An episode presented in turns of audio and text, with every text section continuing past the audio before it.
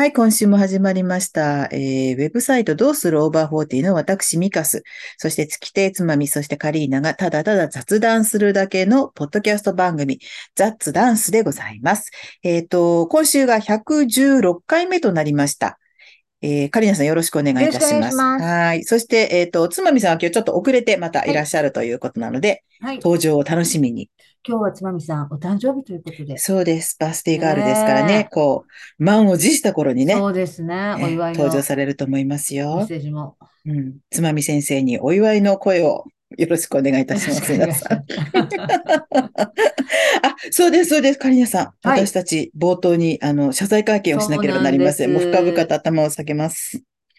申し訳ありません。あの、先週ね、カナパク、うんうん、悲しみ拍数が上がる、あなたの悲しみ拍数を上げるものは何ですか？ということで、うん、カナパクのお話をしたんですが、えっ、と、一つ紹介をね、忘れておりました。あら、まあ。アメちゃんさんアメちゃんさんです。本当申し訳ありませんでした。あの、今ね、ちょっと今日、今週、ご紹介したいと思います。お願いします。はい。えっ、ー、と、アメちゃんさん。私のカナパク音楽はデビッド・ボーイのモダン・ラブですね。これを耳にすると、すっと高校を卒業して、春から京都の大学に進学するために引っ越しの準備をしていた当時の私に引き戻されます。卒業直前、卒業直前だったのかな？洋楽好きのクラスメイト、女子が、デビッド・ボーイのレッツ・ダンスをカセットテープにダビングしてなぜか私にくれたんです。当時は洋楽にあまり馴染みがなかったので、デビッド・ボーイが新鮮で、一人部屋で引っ越しの準備をするときにずっと聞いていました。カセットテープを何度も何度も繰り返しリバースして。カセットテープなんだよね。カセットテープですよ。そのレッツダンスの一曲目がモダンラブです。これを聞くと、18歳で初めて親元を離れることになって、多分寂しかったと思うけど、うん生来感情を表に出す子供じゃなかったから、そういう寂しさを胸に隠して、淡々と準備をしていた自分を思い出します。大学で着るための母に買ってもらった新しい服を衣装ケースに詰めたりして、我ながら切なくなります。なんかいいですね。この大学で着るためのね、お母さんがお洋服買ってくれたのをね、詰めてってああ、私もなんかわかります、わかります、それ。なんかこう若者のそういうのって、なんかこう割と楽しいように語られる希望に満ちてるように。うん。でもやっぱり分かりやすい、心細いしね。そうなんですよ。ね私もすんごいわかる、それ。あのだって、え、カリーナさんは、だって、九州、長崎から大阪だから結構な距離ある、ありますよね。そうですよね。もう全然違うし。そっか、もう文化が違うって感じですよね。で、私、京都だったので、うん、その、なんかもう、もう大阪の方が長くなりましたけど、うん、京都の方がちょっと私にとっては、馴染みにくくて、下宿のおばさんとかがちょっと意地悪だったりしたからなんですけど、あらまあ、嫌だ。うん。だからなんかそんなんもあって、ちょっと、本当に最初の半年ぐらいはホームシックになってたし、私の友達っていうか、友達じゃなくて、なんかたまたまもうほら、いるだけの人っているじゃないですか、最初入った時にいるだけの人。うん、とかもうその子岡山の子だったと思うんですけどね。なんか、今考えたら明らかに鬱だった。ああそうなんだ、うん、だから当時もそんなの分かんなかったけどね。だからみんなすごいこう最初に一人暮らしするのって結構ねうん。気持ちがね。そうだね。ねボーイのレッツダンスって多分80年代のちょい頭の方で、うん、私はもう大学生になってたと思うから、アメちゃんさん、私よりちょっと、な、ちょっと下ですね。多分、今年が。うん。なるほど。すごい覚えてる、私も。うん。そうか、そうね。私も、まあ、私は北関東から東京だったので、まあ、電車でなんなら今だと通う人なんかもいるんですよ。うん、もう電車の便も良くなってきたり、まあ、それでも長いですけど、うん、でも電車早くなったりとか、頻繁にこう、本数も増えたりして、うん、なので。どれぐらい？今やったら。今だったら多分、最寄りの駅からそれでも1時間半ぐらいはかかるのかな。うん、うん、ですよね。だから通勤するとか通学される方ももう増えてるんですけど、うん、うん、でもあの頃、そうですね、私も寮に引っ越しをしたので、うん。で、寮1年いて、1年しかいられないんで、その後、今度、ま、アパートに引っ越さなければいけなかったんで、うん、母に来てもらって一生懸命あの、なんだろう、テレビ買ったりとかね。うん、うん、やりましたよ。なんか、だからそんなに、逆に私ぐらいの距離だと、まあ、あの、すぐに家に帰れるし、うん、電車乗ってしまえば帰れるし、ちょっとこう、親元離れて一人暮らしワクワクみたいな、そっちの方が強かったですけどね。あれじゃない？その、だからたまのお休みの時とかに、お母さんと一緒に東京に来たりとかっていうのもあるとかじゃないんですか、うん、あ、そうです、そうです。ちょっと土地に対する馴染みもすごい。そうですね。確かにありますだ。だから、カリアさんみたいに本当に異文化の中に入っていくっていう感覚は、まあ、ほぼ、だから、まあ、もちろん田舎娘だったんで、東京だとか、ここが竹下通りか、みたいなのはありましたけど、それでもそうですね。うん、電車に乗ると、そんなに、お初の土地ではなかったですもんね。うん、そういう荷造りしてる時って、何にせよ荷造りっていうのは、こう、何とも言えない気持ちをね。そうですね。旅行でも多少はもたらしますもんね。ありますね。ね。旅行でもなんでしょう？私、割と、ほんのちょっとだけ後ろ髪引かれるみたいな、ありません？こう行くってすごく楽しいはずなのに、なんかその家を出る瞬間に、ちょっとだけ悲しくなるというか、うん、不思議ですよね。あれ、ちょっとだけカナパク上がってるんですよね。そう、カナパク上がりますよね、あの瞬間。確かに。そうだ、旅行に行くときだ、カナパク上がりますね。日常が愛しくなるというか。そう。ね。特にこう、やっぱり、まあ一人暮らしとかだったらあれだけど、家族がいたりするとなおさら、ちょっと、かなぱく上がりますね。なんか、ハラプさんの記事で、お片付けした写真が載ってたありましたね。で、なんか、あ、ここ住めるなと思ったって書いてた。あの感じもすごい分かってさ、住んでる間にだんだんごちゃごちゃなっていくから、絶対に家って、なんか狭くも感じるけど、綺麗に片付けたら、あなんかこう、すごいすっきりして広々して、うん。いけ、いけるような気がするよね。そう、そうなんですよね。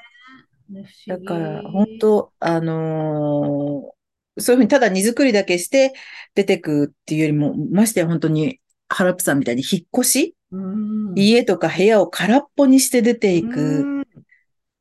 本当にね、あの、この部屋ってこんなに広かったんだっていう。思うと思う。私、今でもね、でも思うと思う。うん、思いますよね。それはそうとさ、うん、あの謝罪はこれでよかったんでしたっけね？あなたが良かったと思うのであれば。あみちゃんさんすいません。さんすいませんでした。ということで。バーベキュー場ができるんでしょ？三カス宅には。まだ何にも作業に取り掛かりませんけどね、奴らはね。え？おいっ子さんは？まだあいつ何にも、あいあいつは信用ならないですからね。本当に。あの、ただ、えっ、ー、と、8月かな、今年はほら、あの、お祭りとかが、うん、徐々にこう解除されて、うん、うん、で、あの、去年は、えっ、ー、と、花火大、花火大会というか花火があったんです、夏に。うん、ただ、えっ、ー、と、人が集まるといけないので、どこであげるかは言いませんと。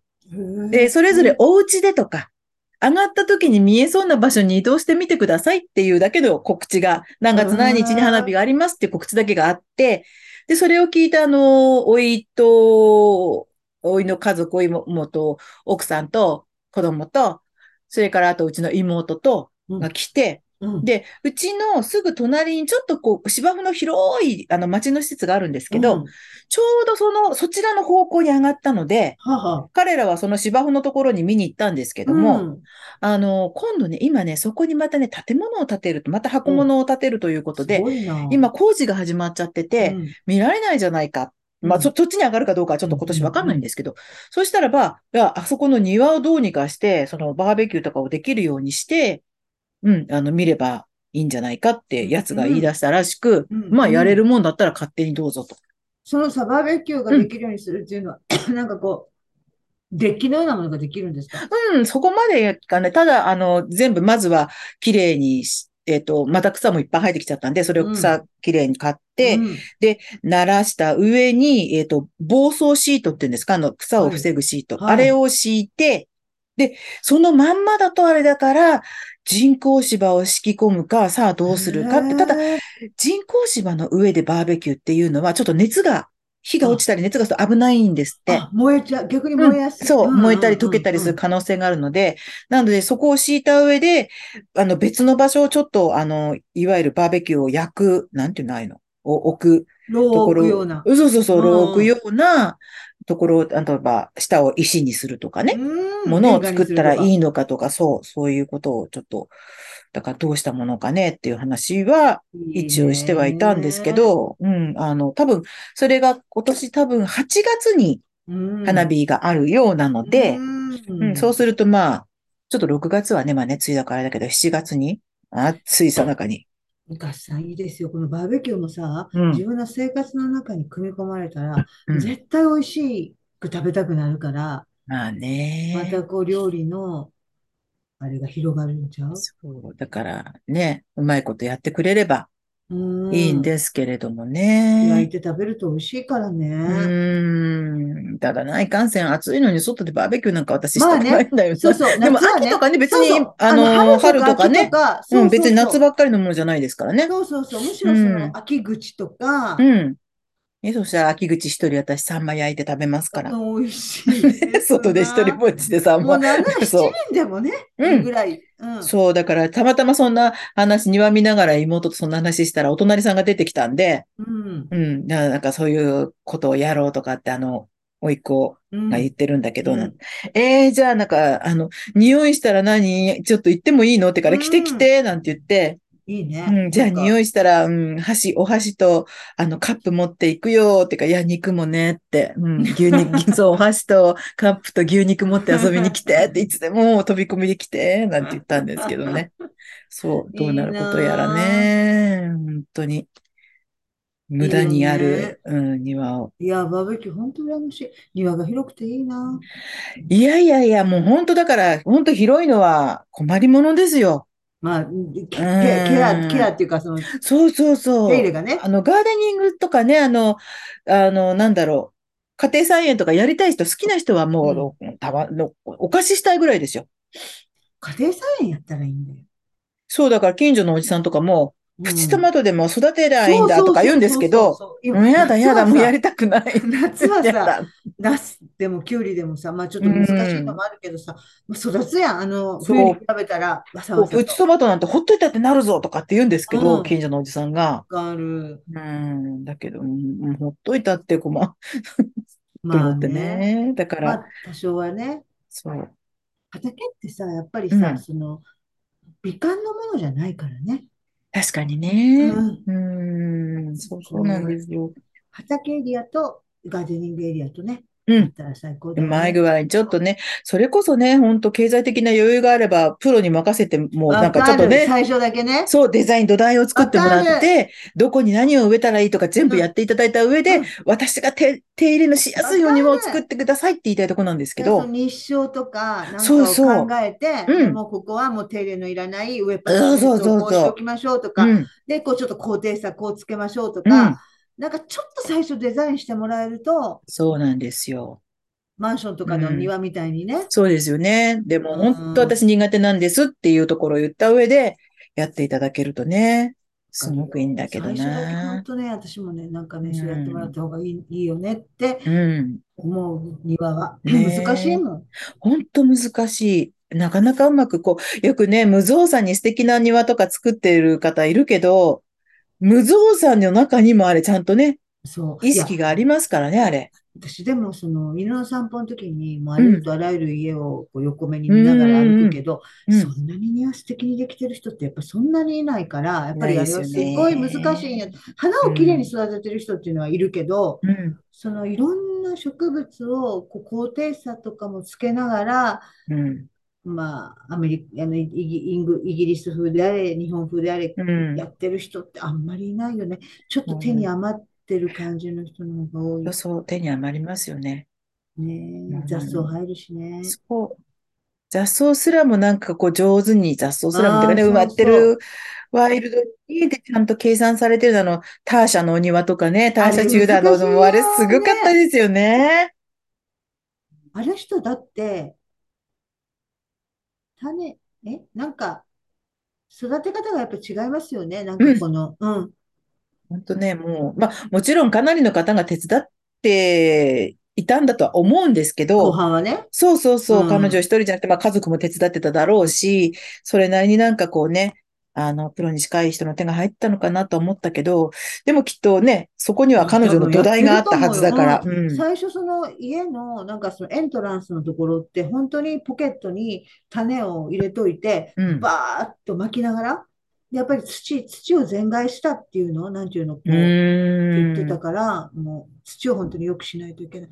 土なんですよ。そうだ、私一回、その、じゃあもう、雑草を抜いたら、土を良くしてなんて、で、いろいろ植えてなんて思ってうん土を良くしちゃったもんだから、うん。そりゃ雑草も生えますわ。雑草も喜ぶ土になったんだと思う。なるほどね。ふわふわの、ミミズいっぱいいるし。姉とかはうん全部コンクリートに。ねそうなんだよな。うん、それもね、暑いしね、どうかなそう、暑いんじゃないかとは思うんですよね。うんその夏、夏の照り返し。うん。うん、だから、でもね、うち、ん家の玄関の前も車が2台ぐらい止まるスペースがあるんですけど、でもうち車もほら、父が運転しなくなっちゃったんで、うん。で、その、そのスペースの向こう側が、えっと、近所にちょっと離れたところにアパートがあるんですけど、もううち田舎だから、うん。家族に一、もう一人一台車っていうような地域なんで、うん。あの、アパートのちょ、前だけだと、ちょっと足りないんで、うちうのん、その玄関前のスペースの、その向こう側はずーっと舗装されて、アパートの、えっと、駐車場になってるんですよ。道路とアパートの駐車場。うん。そのね、アパートの駐車場のね、工事してると、工事をじゃあ、ここ、あの、砂利になってるところを、あの、舗装して駐車場にしますって地主さんが言いに来た時に、うんお宅もここやっちゃうって言われたんですよ。あで、その時まだ父も母も、父も母も、母はちょっとあれだったけど、父が元気だった時で、あ、うん。あまり私に決定権はなかったんだけど、なるほど。ああ、やりたいのは山々って言って終わったんですけど、うん。今にしてもえばうちの妹が、ああ、もうその時に、うん。おいくらぐらいかかるんですかって聞けば、うん。いやいや、まあ、ただとは言わないけれども、うん。まあ、ちょっとお安くはできるかもよ、うちの延長で、みたいな、うん。こんなちっちゃなスペースだから、その玄関前を？玄関前をここやっちゃう？って言われたんですよ。なんでその時やらなかったかねって。そこは舗装してって、玄関そう。前はうん。もう土っていうか、いわゆるちょっと細かい砂利が入ってるとこなんですよ。そう。で、そこに車を、あの、父も止めてたし、うちの妹たちが来てもそこに車止める。二台は必要そうそう、2だったんです台ね。か3台ぐらいは止められるスペースがあるので、そこに、で、今もまあほら、あの、デイサービスが来たりするとそこに車入っうんそうだて、よねって感じなんですけど、なんでその時に、おいくらですかって聞けば、そこそこいいお値段でやってくれたかもしれないのに、って。まあでもね、うん。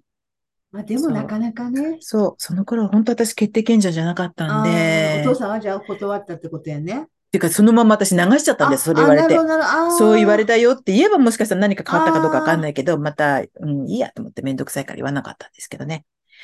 うん、今はあればあるで、そうか。やっぱり大変だよね、あればあるで、本当ね、お手入れするのが好きな人なんかね、お花咲かせるの上手な人なんかはとってもね、あのいいかもしれません。それこそ、あの、沢子さんなんか綺麗にお花咲かせるから。うんん。直美さんも。ねな、直美さんって何？あの、ももう親子、親、ね母、母子？う、ですよね、きっとね。だって、実家のお庭だってね、うん梅が取れるとかい、ね、梅の木もあるわけでしょった。うん。ねもうなんかの神様が宿ってますよ。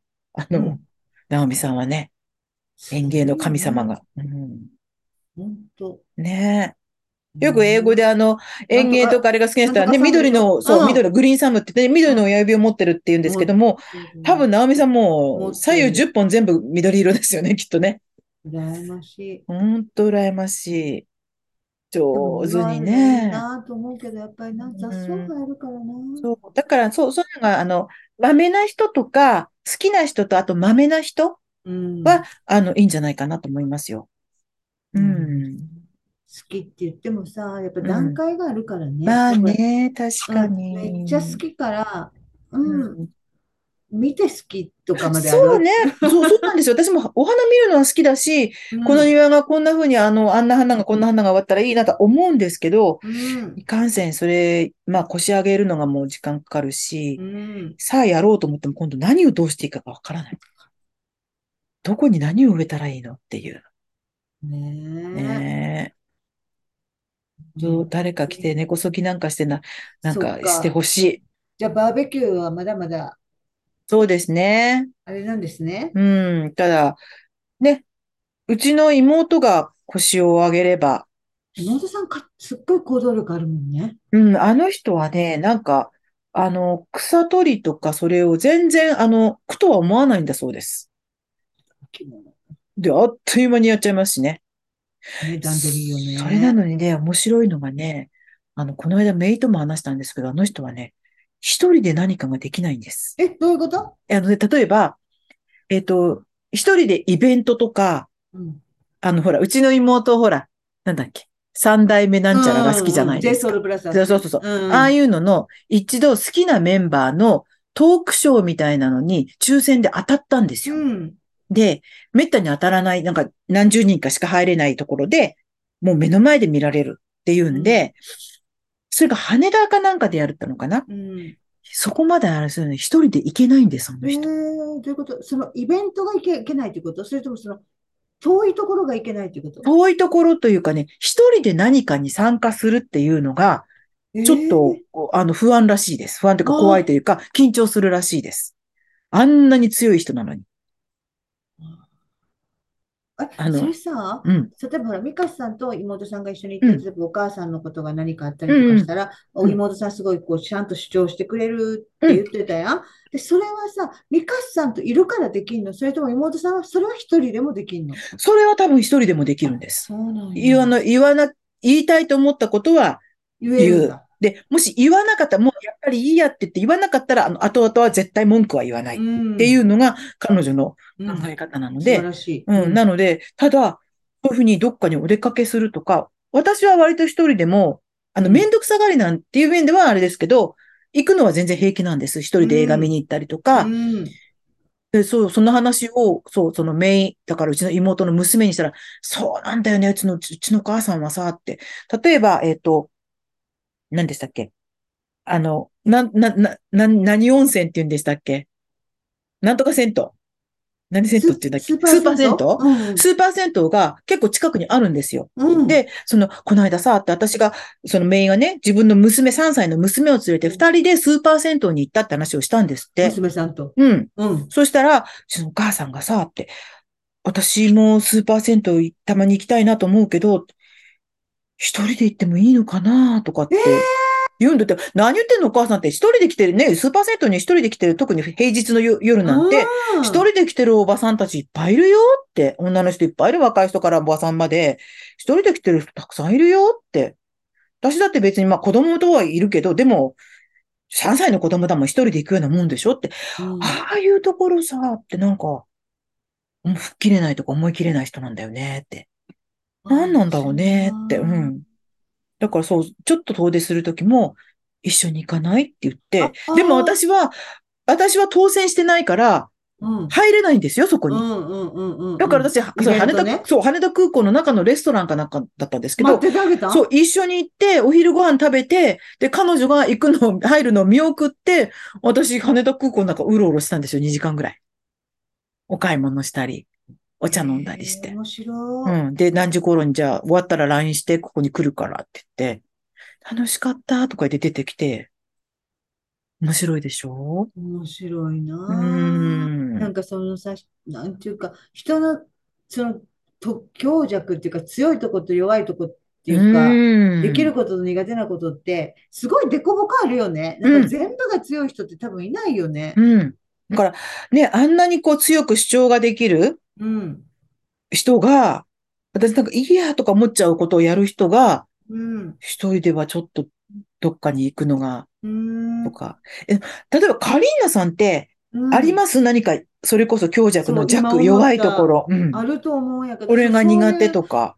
一人でどっかに行く、映画とかはまあ一人で行くことの方が多いから、うんそういうのはあんまりないけど、あのね、案外その、人がうん。主催してる場所に行くのは苦手かも。あの、サ、えっと、サークルとああ、かでサークル、うんも、うんうなんかこう、うん、ちょっとそのなんか、ん。わかその場にる気がする。合わせるのは、わかるもしかした気がする。うんら案外うん。苦手で、ああ、わちょっ。うと、あん。の、こう、行くのを億劫があるとこがあるんかも。うん。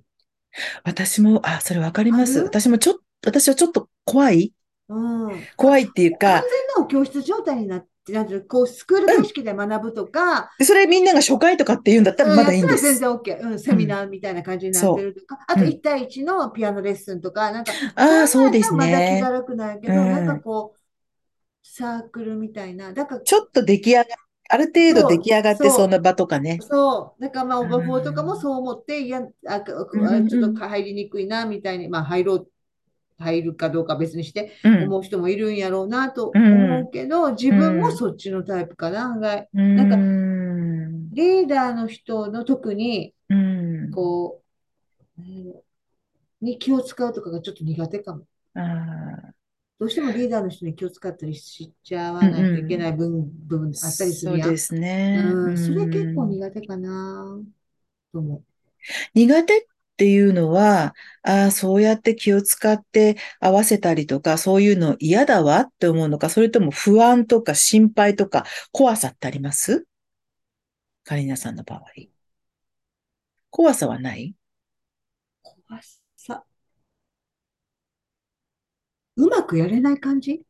ああー、なるほどね。なんか、ううんん。うんなんか自分がううん。まくやれないさそうな気がすんのかな？私うさ、ちゃんん。と会社でも働いてないから、多分、そういうのがちょっと苦手うん。な部分が、ずっとそこをちゃんと鍛えられないまま、これ、このええ年になってしまったというか、うあるとん。思う。うん。そう。そこをちゃんと乗り、ずっとお山の大将みたいなところでやってうん。きたりしてるかうら、ん。その、うん。ちゃんとそこが人間として訓練されないままに来てしまってるのかな。うん。わからん。そうか。うん。集団の中の一人みたいなと、ね。ううん。のん。中で自分の有用うん。性をこうアピールするとか、なんかうん。そういうのがちょっと自信がないのかも。うん。なるほどね。ミカさんある？なんか。私も、私はとにかく初めてのこととか、初めての場所とか、初めての人っていうのが、うん。すごく、こう、不安ですね。あうん、必要以上に緊張してその場とかにあ、臨むと思いまああ、す。うああ。ん。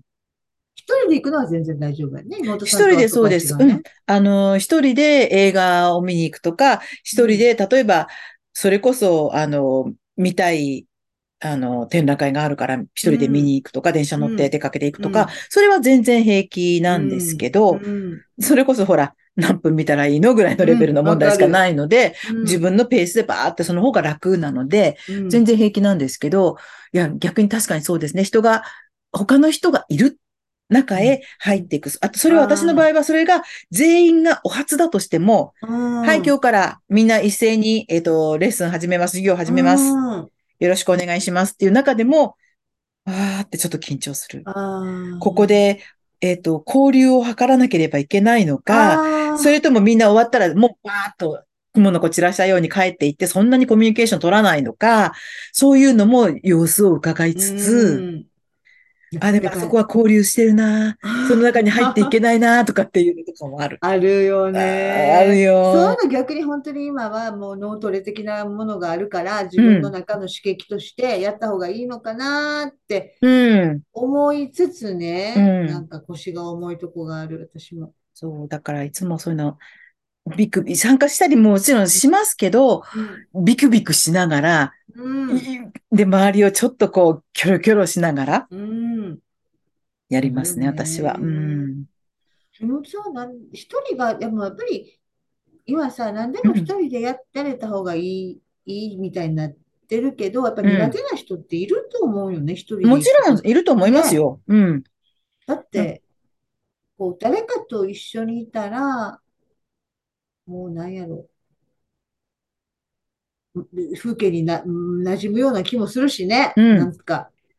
そう、だから多分、彼女が一人がに、一人でいるのが苦手っっていうだけの言葉尻を捉えると、じゃあ集団の中へ入ればいいじゃないって思う人もいるかもしれないけど、そうじゃなくて、一人で集団の中へ入っていったりとか、一人でこう何か街の中へ入っていったりとかっていうのが、きっとちょっとだけ苦手なんだと思いますね。うん。だから、お姉ちゃん来てよとかなったり、あと、娘と一緒にね、行動したりとかっていうのがあるけど、でも、自分の娘だっても子供もいるし、旦那さんもいるしってなってくると、ある程度、まあまあいいんですけどね。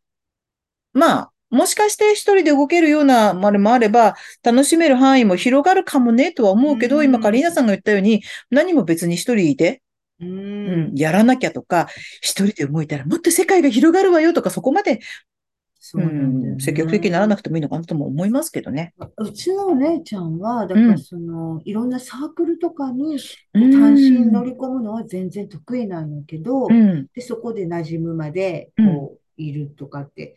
で、友達作るのもすごい得意やけど、こう一人で旅行するとかはしない。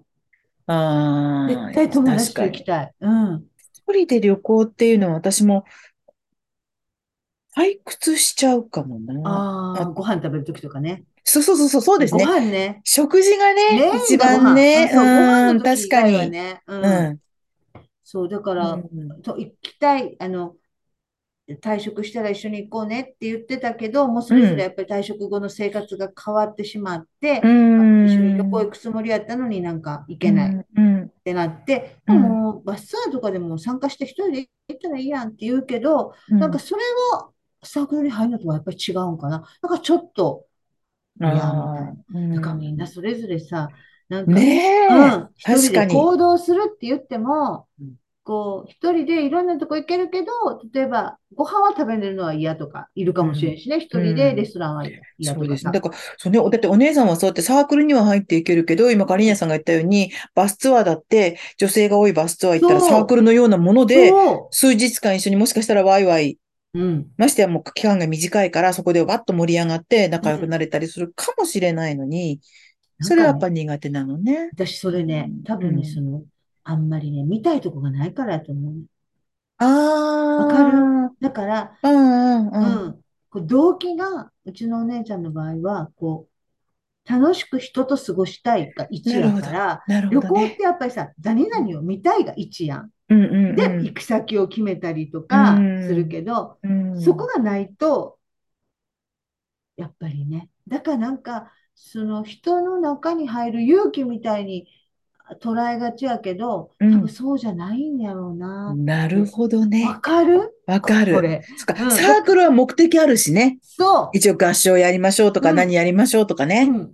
だからうちの親ちゃん多分こう、うちに来ても別にそんなにあの、見ることにあんまり興味がない人なんよ。もの、ものを見ることに。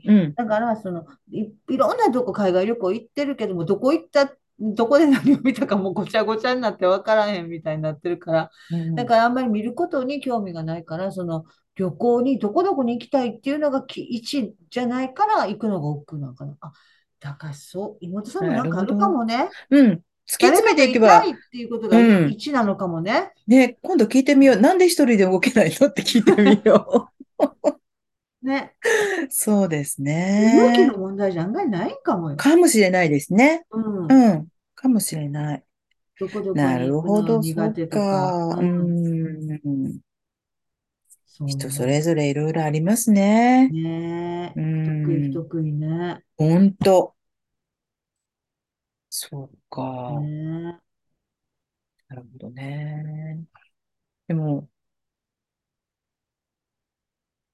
やっぱりね、うん、あのー、もうこの年になったら、なんだろう、あのー、やりたいと思ったらやって、あの、ほら、子供み、子供とか若い人みたいに、学校でやりたくもないことをやらなければ何年間かやらなきゃいけないってことはもうないし、極論言ってしまえば、もうやってみて、あ、合わないと思ったらやめちゃえばいいし、うん、で、私は思ってはいるけれど、それでもやっぱり勇気っていりますよね。ねなんでこの年まででも、やめてもいいんだし、おい先短いことを考えれば今のうちにやれることをや、何でもこう首突っ込んできゃいいって思うけど、うん、それでもまた勇気がいるのね。うん、だから。でもね、あのー、あれ、うちの娘が言ってましたけどね、あの、うんダイビング。今、後ろを通った娘さんですね。娘ですね。ダイムを見て言ってましたけどね、うん。筋トレをやってる人ね、うん割合、うん。70代女性が一番多いんやって。すごくない ?20 代男性とか、そういうの、いろんな世代別の男女合わせてうんうんうんうんうん。へえ。すごいようね。ん。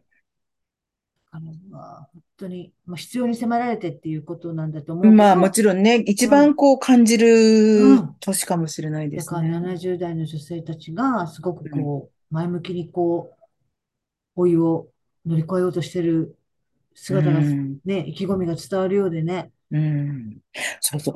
たまたま私、これ始まる、それこそ小1時間前に、うんバーっとか暇だから YouTube だかインスタかなんか見てたんですけど、そしたら、今年、来月うん100歳になるっていう、うんアメリカ人かな外国人の白人のおばあちゃんで、でそのお孫さんとこう二人で話してるんですけど、うんまあお孫さんもそこそこのお年うん、なんですけど、そうね。うん100歳だから。そう、100歳の孫だから。で、あの、おばあちゃんにこう話をしてて、おばあちゃん椅子でこう、新聞かなんか読んでるんですよ。メガネなしでね。うん。それで、あの、おばあちゃん、あなた来月に、えっと、100歳になるのよ。うんって。言って、え？今は何年？って言って、うん。今年は2023年。うん。ああ、2023。私が生まれたのもな、23年。あ、そうだわ、100歳だわって言って、でえ、じゃあおばあちゃんね、今自分のこと何歳だと思う、何歳だというかうん何歳だと感じるって言ったら、刻みが面白いなと思ったんですけど、50か55歳って言うんですよ、ばあちゃんが。あで、その、あ、それぐらいって言って、だって私、でも50も55歳も、もう私と大して変わらない年齢であ。う、ん。あの、だって私、どこも体のどこも痛くないし、って言うんですよ、そのばあちゃん。どこも痛くないし、それから結婚したらもっともちろん20代だったのだと思うんですけど、結婚した頃と今の私は何にも変わってないってそのばあちゃん言うんですよ。うん。何にも変わってないわって。それって幸せね、おばあちゃんなんて孫いて、ほんと幸せよ。新聞読むのも好きだしって、なんかこのタブレット版みたいな新聞、えーあの、メガネなしで読んでるんですよ。それにしても嫌なニュースばっかりね、なんて言って。すごい、100歳だって。で、うちの母はもうボケてる状態でうん。94ぐらいの時にいくつって聞いたら55って言ってましたけどね。うちの母もでもほら、やっぱ80 55で止まる説55なんですよ、そう。55で止まる説ありますよね。ねでなんか、その方はしゃっきりして55で止まってはるけそうです、ど。55で止まってて、うちの、そう、うちのはもうそうだ、あの、物忘れ外来の先生に、あの、80代に、80、今年5になるんですけど、うんいや、見えませんねって、70代って言っても通りますよって言ったら、すごい嫌な顔したんですよ。うんうんであれ、もしかしてって、何歳に見られたいんですかとか、何歳ですかとか言ったら、うんやっぱり50歳って、うん。50代、50代なんですね。50代で止まる説。えー、50が、そうで、それが、えっと、そうだ、その100歳のばあちゃんは、それがピークだああ。うん。そ、そのピークのまま私は今来てるって。50、55の時がピーミカさんク今ちょうどピークぐらいじゃない？なんです。で多分、あの、多分彼女の人生にとっても一番この人、あ、なんだっけな。人ととてもいい、えっと、リレーションシップだ、関係を持ててたって。リレーションシップが素晴らしい、もうピークの年齢で私は今そのまま来ているって。そのままっていうのがすごいうんよね。。ピークに達してそこから落ちてるんじゃなくて、そのばあちゃんはピークのままずーっと100まで来てるんですって。体のどこも痛くないって言ってましたよ。あすごいな。本当かな、ねそれ。うん、もしかしたら嘘かもね。でも、そういうふうに言えるっていうのは、ぐじぐじ言うよりは、そうねそうやって自分をいい意味で、そうなんだよねこう、うまくうん、こう、自分をなだめて、なだめて、それこそ自分の機嫌は自分で取るって言いますけど、なだめすかしていこうじゃないかと思ってるんだったら、それはそれで素晴らしいなと思うし、いや、本当、うん、あっちも痛い、こっちも痛い、もう、もう、もうっていうよりは、確かに。ね？うん。うん、やっぱり、その、不平不満と愚痴はね、付き合う方がしんどいからね。そうなんですよね。うん。あの、いろんな辛いことも痛いこともいっぱいあるから、言いたい。い気持ちもすごくわかるし、うんそれをこう、せき止めてしまうのは酷だっていうのが自分ももちろんそれもあるからわかりますよ。ただ、それを浴びると、そ周りまで結構ね、そそう、れは染み通っていきますからね。ご機嫌大事やけど、うんどうやってご機嫌ね、う保つかって。どうやったら自分のご機嫌保てるんでしょうね。ねうん。でもね、やることやるしかないんだよね、やりたいことをな。うん。うん。みんななんかどんなふうなことを今やり、やり始めそうですね。うん。あの、自分が気持ちよくいられるために、うん。うん、快適でいられるためにこんなことをしてますっていうことを、ね。ねえそれこそもう毎回言いますけど、推し活なんていうのはその最たるものじゃないですか、そうきっとね。。うん。で、それって、ほら、いつかはもしかしたら飽飽きるというか、ね、終わっていって別のものに興味がいく。飽きてそう。で、それって全然許されることだし、いいんあのー本当若い人の学校とかお勉強ごとみたいに、この期間だけはちゃんとやらなきゃいけないよ、成果出さなきゃいけないよってものではないから、うん。うんそこは大人の特権だと思うんですよね、私。いいこと言うね。う昔ん。大人の特権なんですよ。だから、うん習い事だって、やって嫌だったらややめちまえって、うん別にそれもうできるのが大人だから、推し活だってそうじゃないですか。うんね、別にその好きだった、この推しのことが、に、なんとなくこう気持ちが薄れてきて他に、ね、うん気持ちがいっても全然誰も、あれはしないしね。だから、ね、どうやって機嫌を取っていくかですよね。そうだね。私さ、うんそう機嫌で言うとね、うん。今日朝ね、あの、うん毎毎朝のことで、スーッと散歩してたんですよ。で、で、そのちょっと遠いとこまで行ってて、で、住宅街の道なので、歩道がなくて、まあ、車も通りますよっていう、はいそんなに広くない道。はいで、前の方に可愛いチワワちゃんがいたんですよ。うん。あ、チワワ散歩してはるわと思って、可愛いチワワやなと思って、ニコってこう、微笑ましいなって感じで見たら、そのチワワちゃんがすごいこう、こっちに寄ってきて、寄ってきたんですよね。うん。あ寄ってきてる、寄ってきてる、ちょっと待って、もう初めて会う子、ちょっとあんまり近づけてほしくないなと思ったら、その子うんノーリードやったんですよ。だ結局、リードついてないの。で、どんどんどんどんどんどん来るから、ちょ、ちょっと待ってもらっていいですか？って言ったらうん、その30代ぐらいの飼い主さんが、うん。んだって、はい、行こうねって抱き上げて、ちょっとこれ腹立たへん。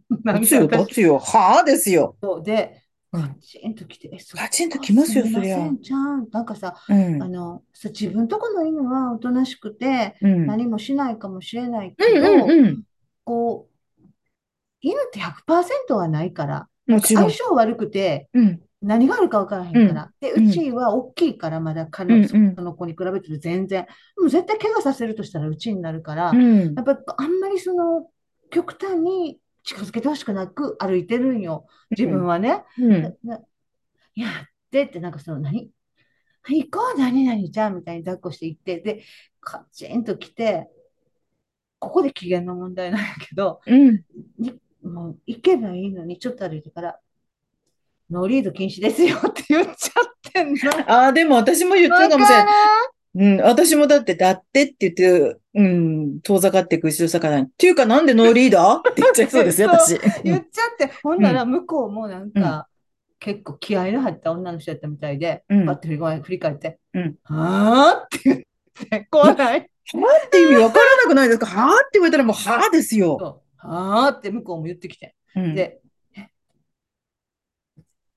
すごいさ、なんていうの、それならよりこう、より毅然と、だからうんうんうん。ノーリード禁止なんですって言えばいいのに、なんかちょっとだけ及び腰になって、うん。ノーリード禁止ですってもう一回繰り返したりあでも繰り返してただけでいいですよ。いい？いいよいいよ。もうなんか、こういう時ってどうすんのがベストなんやろってちょっと思って。えーなんかこう私の何も言わないで、何も言わないでうん。行く。もっと毅然と注意する。やっぱうんり条例違反やし、本当に。うん特に車も通るから私だっね。たらもう、だってすーちゃん、怖いねって 私だったら言うかも。言う？言う、言う。それ本当とっさに言える？私言えない言えない言えない言えないやろ？今だから、うんああれだけど。こういう時ってどうすでさ、それをこう帰って、うん。こんなことあってん、腹立つわって言ったらさ、いつもさ。こんばんは。今、カリーナさんが朝あった 不快な出来事に関して話されています。ノーリードで犬を散歩させてる人に、はぁって言われたそうです。そう言われて、そのね、言われたから、私が、ノーリード禁止ですよって言ったら、はぁって言われて、でもう一回、だからノーリード禁止ですって毅然と言うわけでもなく、なんか半分逃げるようにしながら、ノーリード禁止ですよってもう一回言うっていう、なんかこの情けない 中途半端な対応が、はい。かな、もう人間できてる。これってどうすんのがベスト何も言わずに去る1年2はもっと毅然と注意する。3はもっとちり闇返しするとか、もうこれのど どれもできず、で、それをできず家帰って、こんなことあって腹立つわって言ったら、なんとなくさ、いつも思うけど、こういう腹立ち話ってさ、身内はなんかさ、クールに受け止めん、うん、そう、そうだね。そうだね。うん、確かに。でさ、なんか、え？私悪かった？みたいな。もうちょっと、もうちょっと私の味方してよみたいな態度取るよね。なんか二重に、こうなんか、どうしたらいいの？みたいになるこの感じ。うん、持っていきどころないこの感じ。うん、自分の機嫌取るって難しいわと思ったっていう話でした。失礼しました。はい。えーそう、あの、つまみさんは、なんか駆けつけ3倍みたいなんですけど、あの、今日も丸腰ですけど。そう、はい、これが苦手とかっていうことってあります？あの、今、とうちの、例えば私の妹は、一人でどこかに行くっていうことが苦手らしいんですよ。はい。一人でスーパー銭湯に行けないとかね。一人でイベントに。銭湯に行けます？一人で。あんま行かない。私一回そこで寝てしまって。え？スーパー銭湯で？スーパー銭湯の外の、あの、お休みどころ、うん、そう。で、お客さん、お客さんって言われた。それも、それもすごいね。すごい不審,、不審者と思われたと思われ。よくなかった。え、スーパー銭湯って何のために行くんですか？大きいお風呂に入るため。はい、で、うん、なんか一人で楽しめないかも、私。あ、妹さんあ、本当だ、同じですね。私は逆に、うん、もう、あの、スーパー銭湯行くことってほとんど皆無なんですけど、でも、行くとしたら、誰かとは行きたくない。あ、そう。うん。なんでだ、私、誰かと一緒にお風呂なんか入りたくないもん。他人だったらいいんですけどね。いや、別にずっと同じ行動を共にしてるわけじゃないんだけど、うん、例えば、ムームー来て長い椅子で寝転んだりと、時に、こう雑談をするみたいなのが楽しいかな。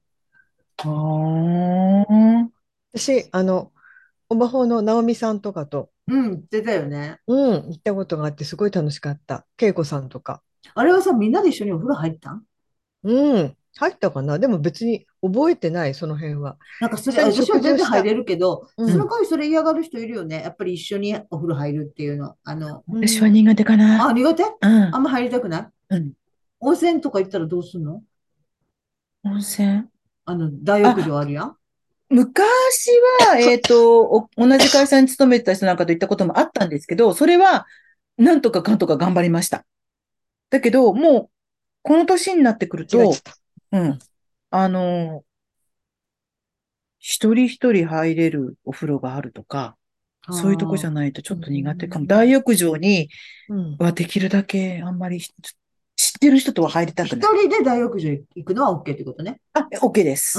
で他にそこに他人がいるのは全然 OK。私も全然、一人で、その、お風呂に入るのはいいんですけど、その前後っていうの？ああ、あの、休憩するときとかね。あとなんかその、システム私、あの、よくわからないんです。理解が遅いのを、そういう時に、こうこれ、これどうやるんだろうねっていう相手が欲しいの。なるほど、なるほど、そっか、そっか。それはあるよね、やっぱりね。うん、確かに。うんそれはほら、うん、私もそそういう心配性もあるので、ああ、システムに対する、確かに誰かが入れたらいいかも。システムもね。すごい今もうシステム勝手にものすごいこう成長してくれてはるからね。そう、本当。あちこちにわからないし、私今日業務スーパー行ったんですよ。ちょっとシステムからずれるけど。うん、そしたら、うん、完全に海鮮売り場が消えてた。すごくない？どういうこと？お魚がごっそり全部なくなってんの。お魚売り場がないの。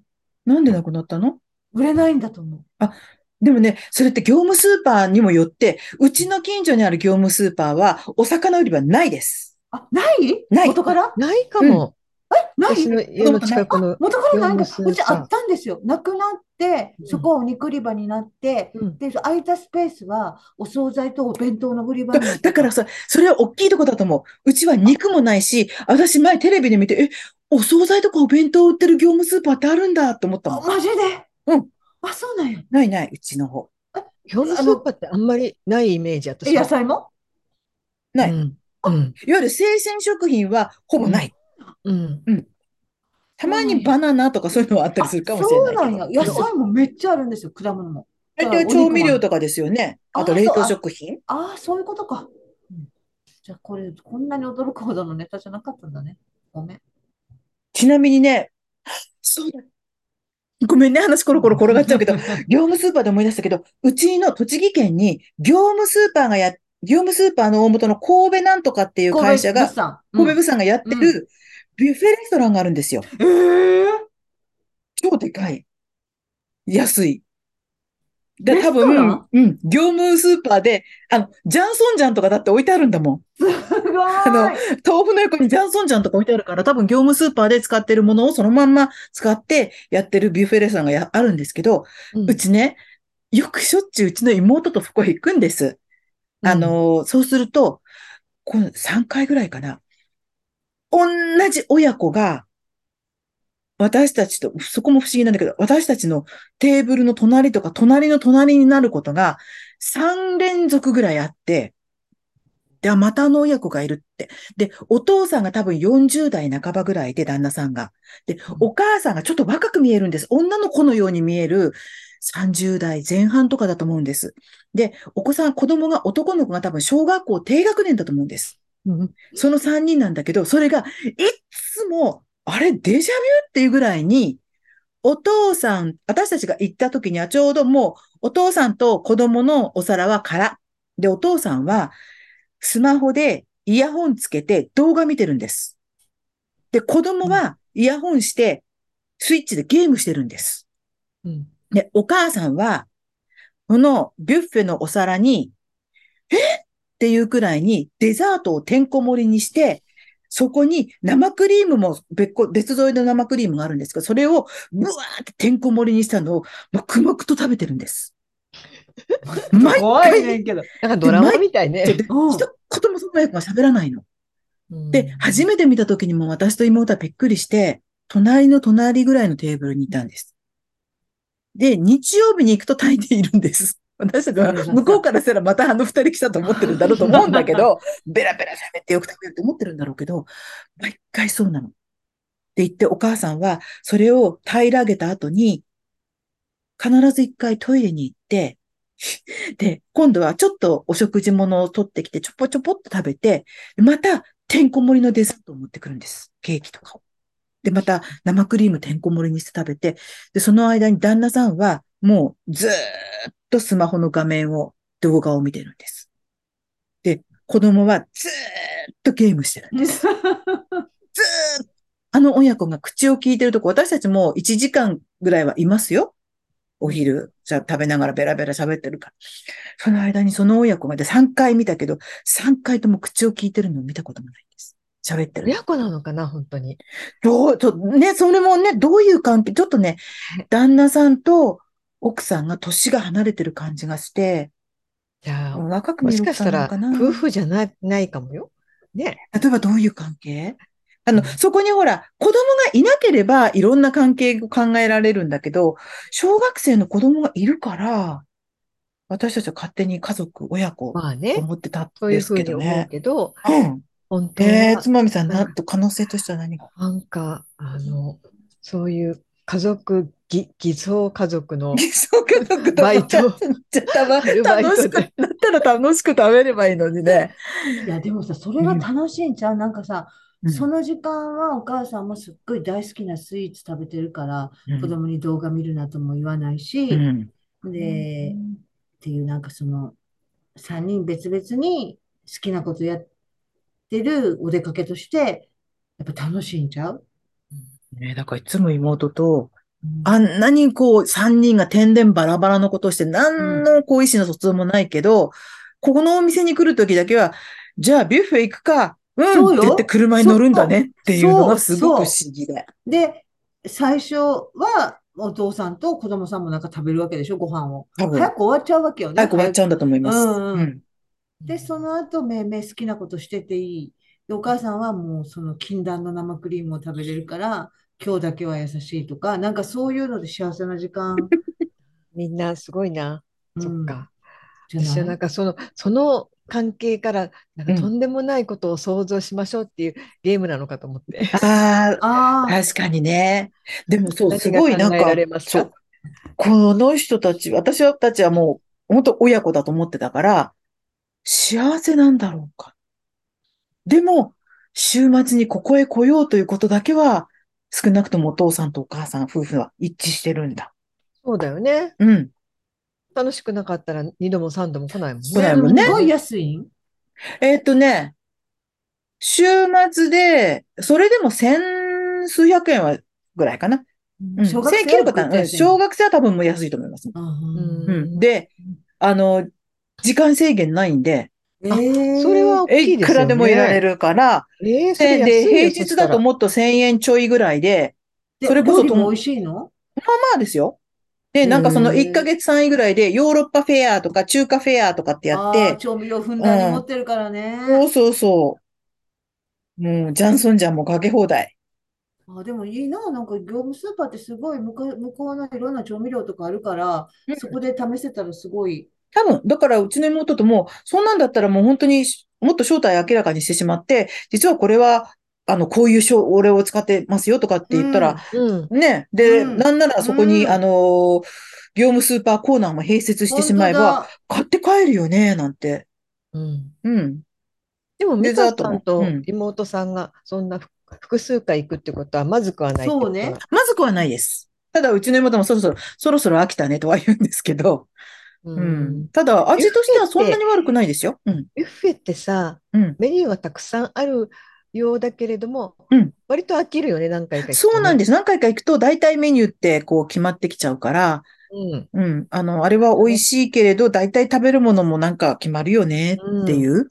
なんか決まっちゃうんだよね。そうそうそう。最近行ってないけど。楽しいっちゃ楽しいんですけどね。あと、うんあの、好き嫌いとかいろいろ人の好みにも合わせられるからうん、あの、ビュッフェ選んじゃうけど。たださ、なんか大人数で行くとさ、うん。結局さ、席に全員が揃ってることがないみたいにな そうそうそうそう。さあ、一斉に行って一斉に戻ってこようじゃないからね。そうそうそう誰かはいないうん確かに。そうそうそう。それはありますよね。で、良かれと思ってこう多めに持ってきたのがバッティングするとかね。そうそうそう。んいいのに、いいのにと思って。そう。あのね、そう、ありますね。うんやっぱりこう、ビュッフェってやっぱりこう、半分この向こうに心がいるっていうかさ、うん。なのよね。ね、半分ちょっと上の空だよね。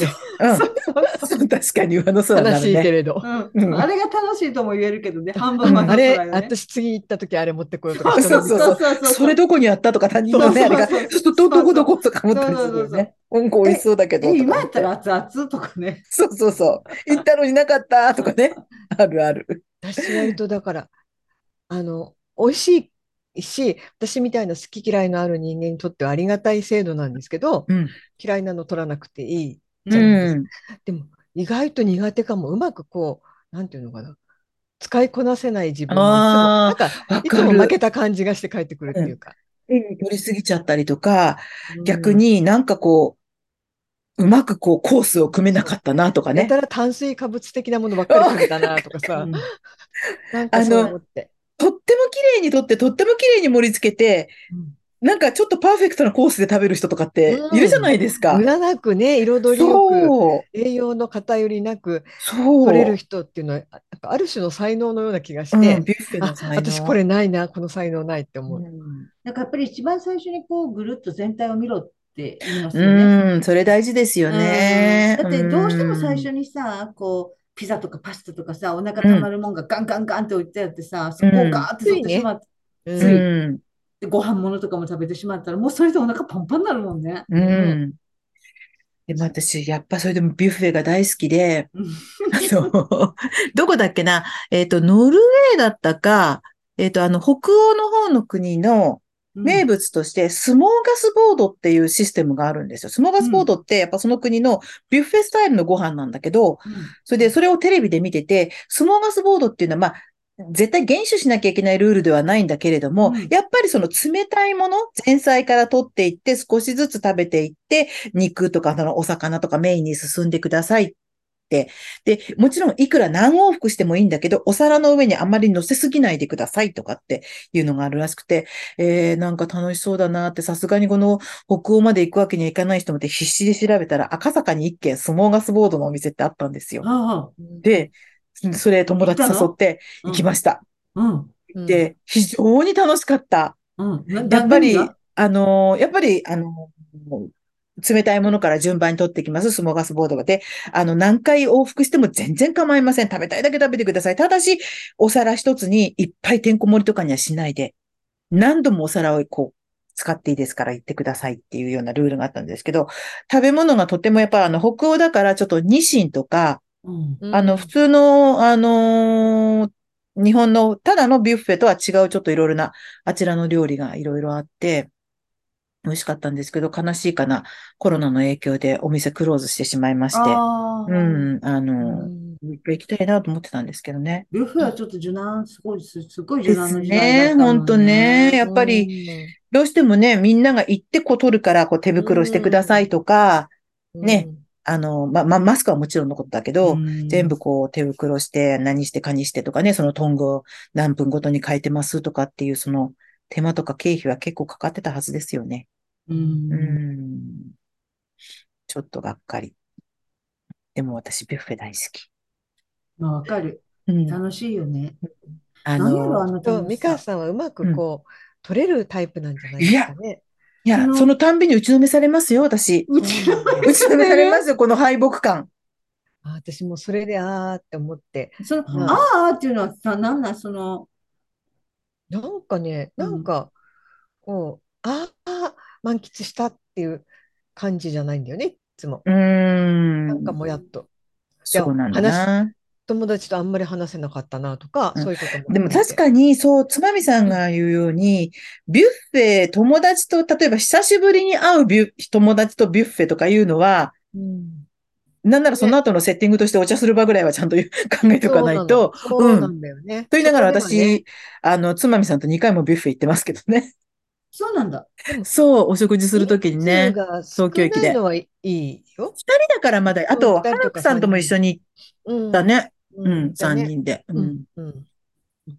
あれは全然、でも、なんかね、その、先に本当になんか、ご飯とか食べちゃって、あ、あっちのも食べれなかった、うん、でももうなんかそういうことの繰り返しもうちょっと落ち着いて組み立てるべきだったって思うのね。後でこれもら、後でこれ来ようと思って行ったらなかったとかね、うん、そういう。そう。プチそう。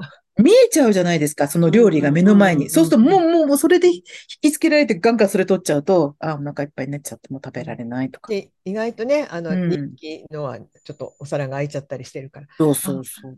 あれさ、ないんだ、うん、なんかこう、自分の手元のお皿ってこう取ってきたものの集まりになるからさ、どんだけ綺麗に盛り付けたりしてもさ、なんかもう一つ綺麗じゃないものになるやん。うん、あれもちょっとさ、なんか幸福感をその食べる瞬間にちょっと損ねるよね。うん、なんだろう。うん。なんか盛り付けがうまくそう、それが綺麗にいかないと、そこに自分の縮図があるみたいって、なんか、私ってこうなのかと思っちゃう。若干私、意地汚いとかね。そうそうそう。なんでこうなのかなって、こんなぎゅうぎゅうに盛るんだろうとか。めっちゃ茶色とかね。なんかそういうのはやっぱり思いながら行くからって、うん、うん、なんか、そうなんね。だから見てる、撮るときに目の前にある料理がピークで綺麗で、なんか手元に来るとちょっとがっかりするみたいなところがありますね。確かにね。うん。うん。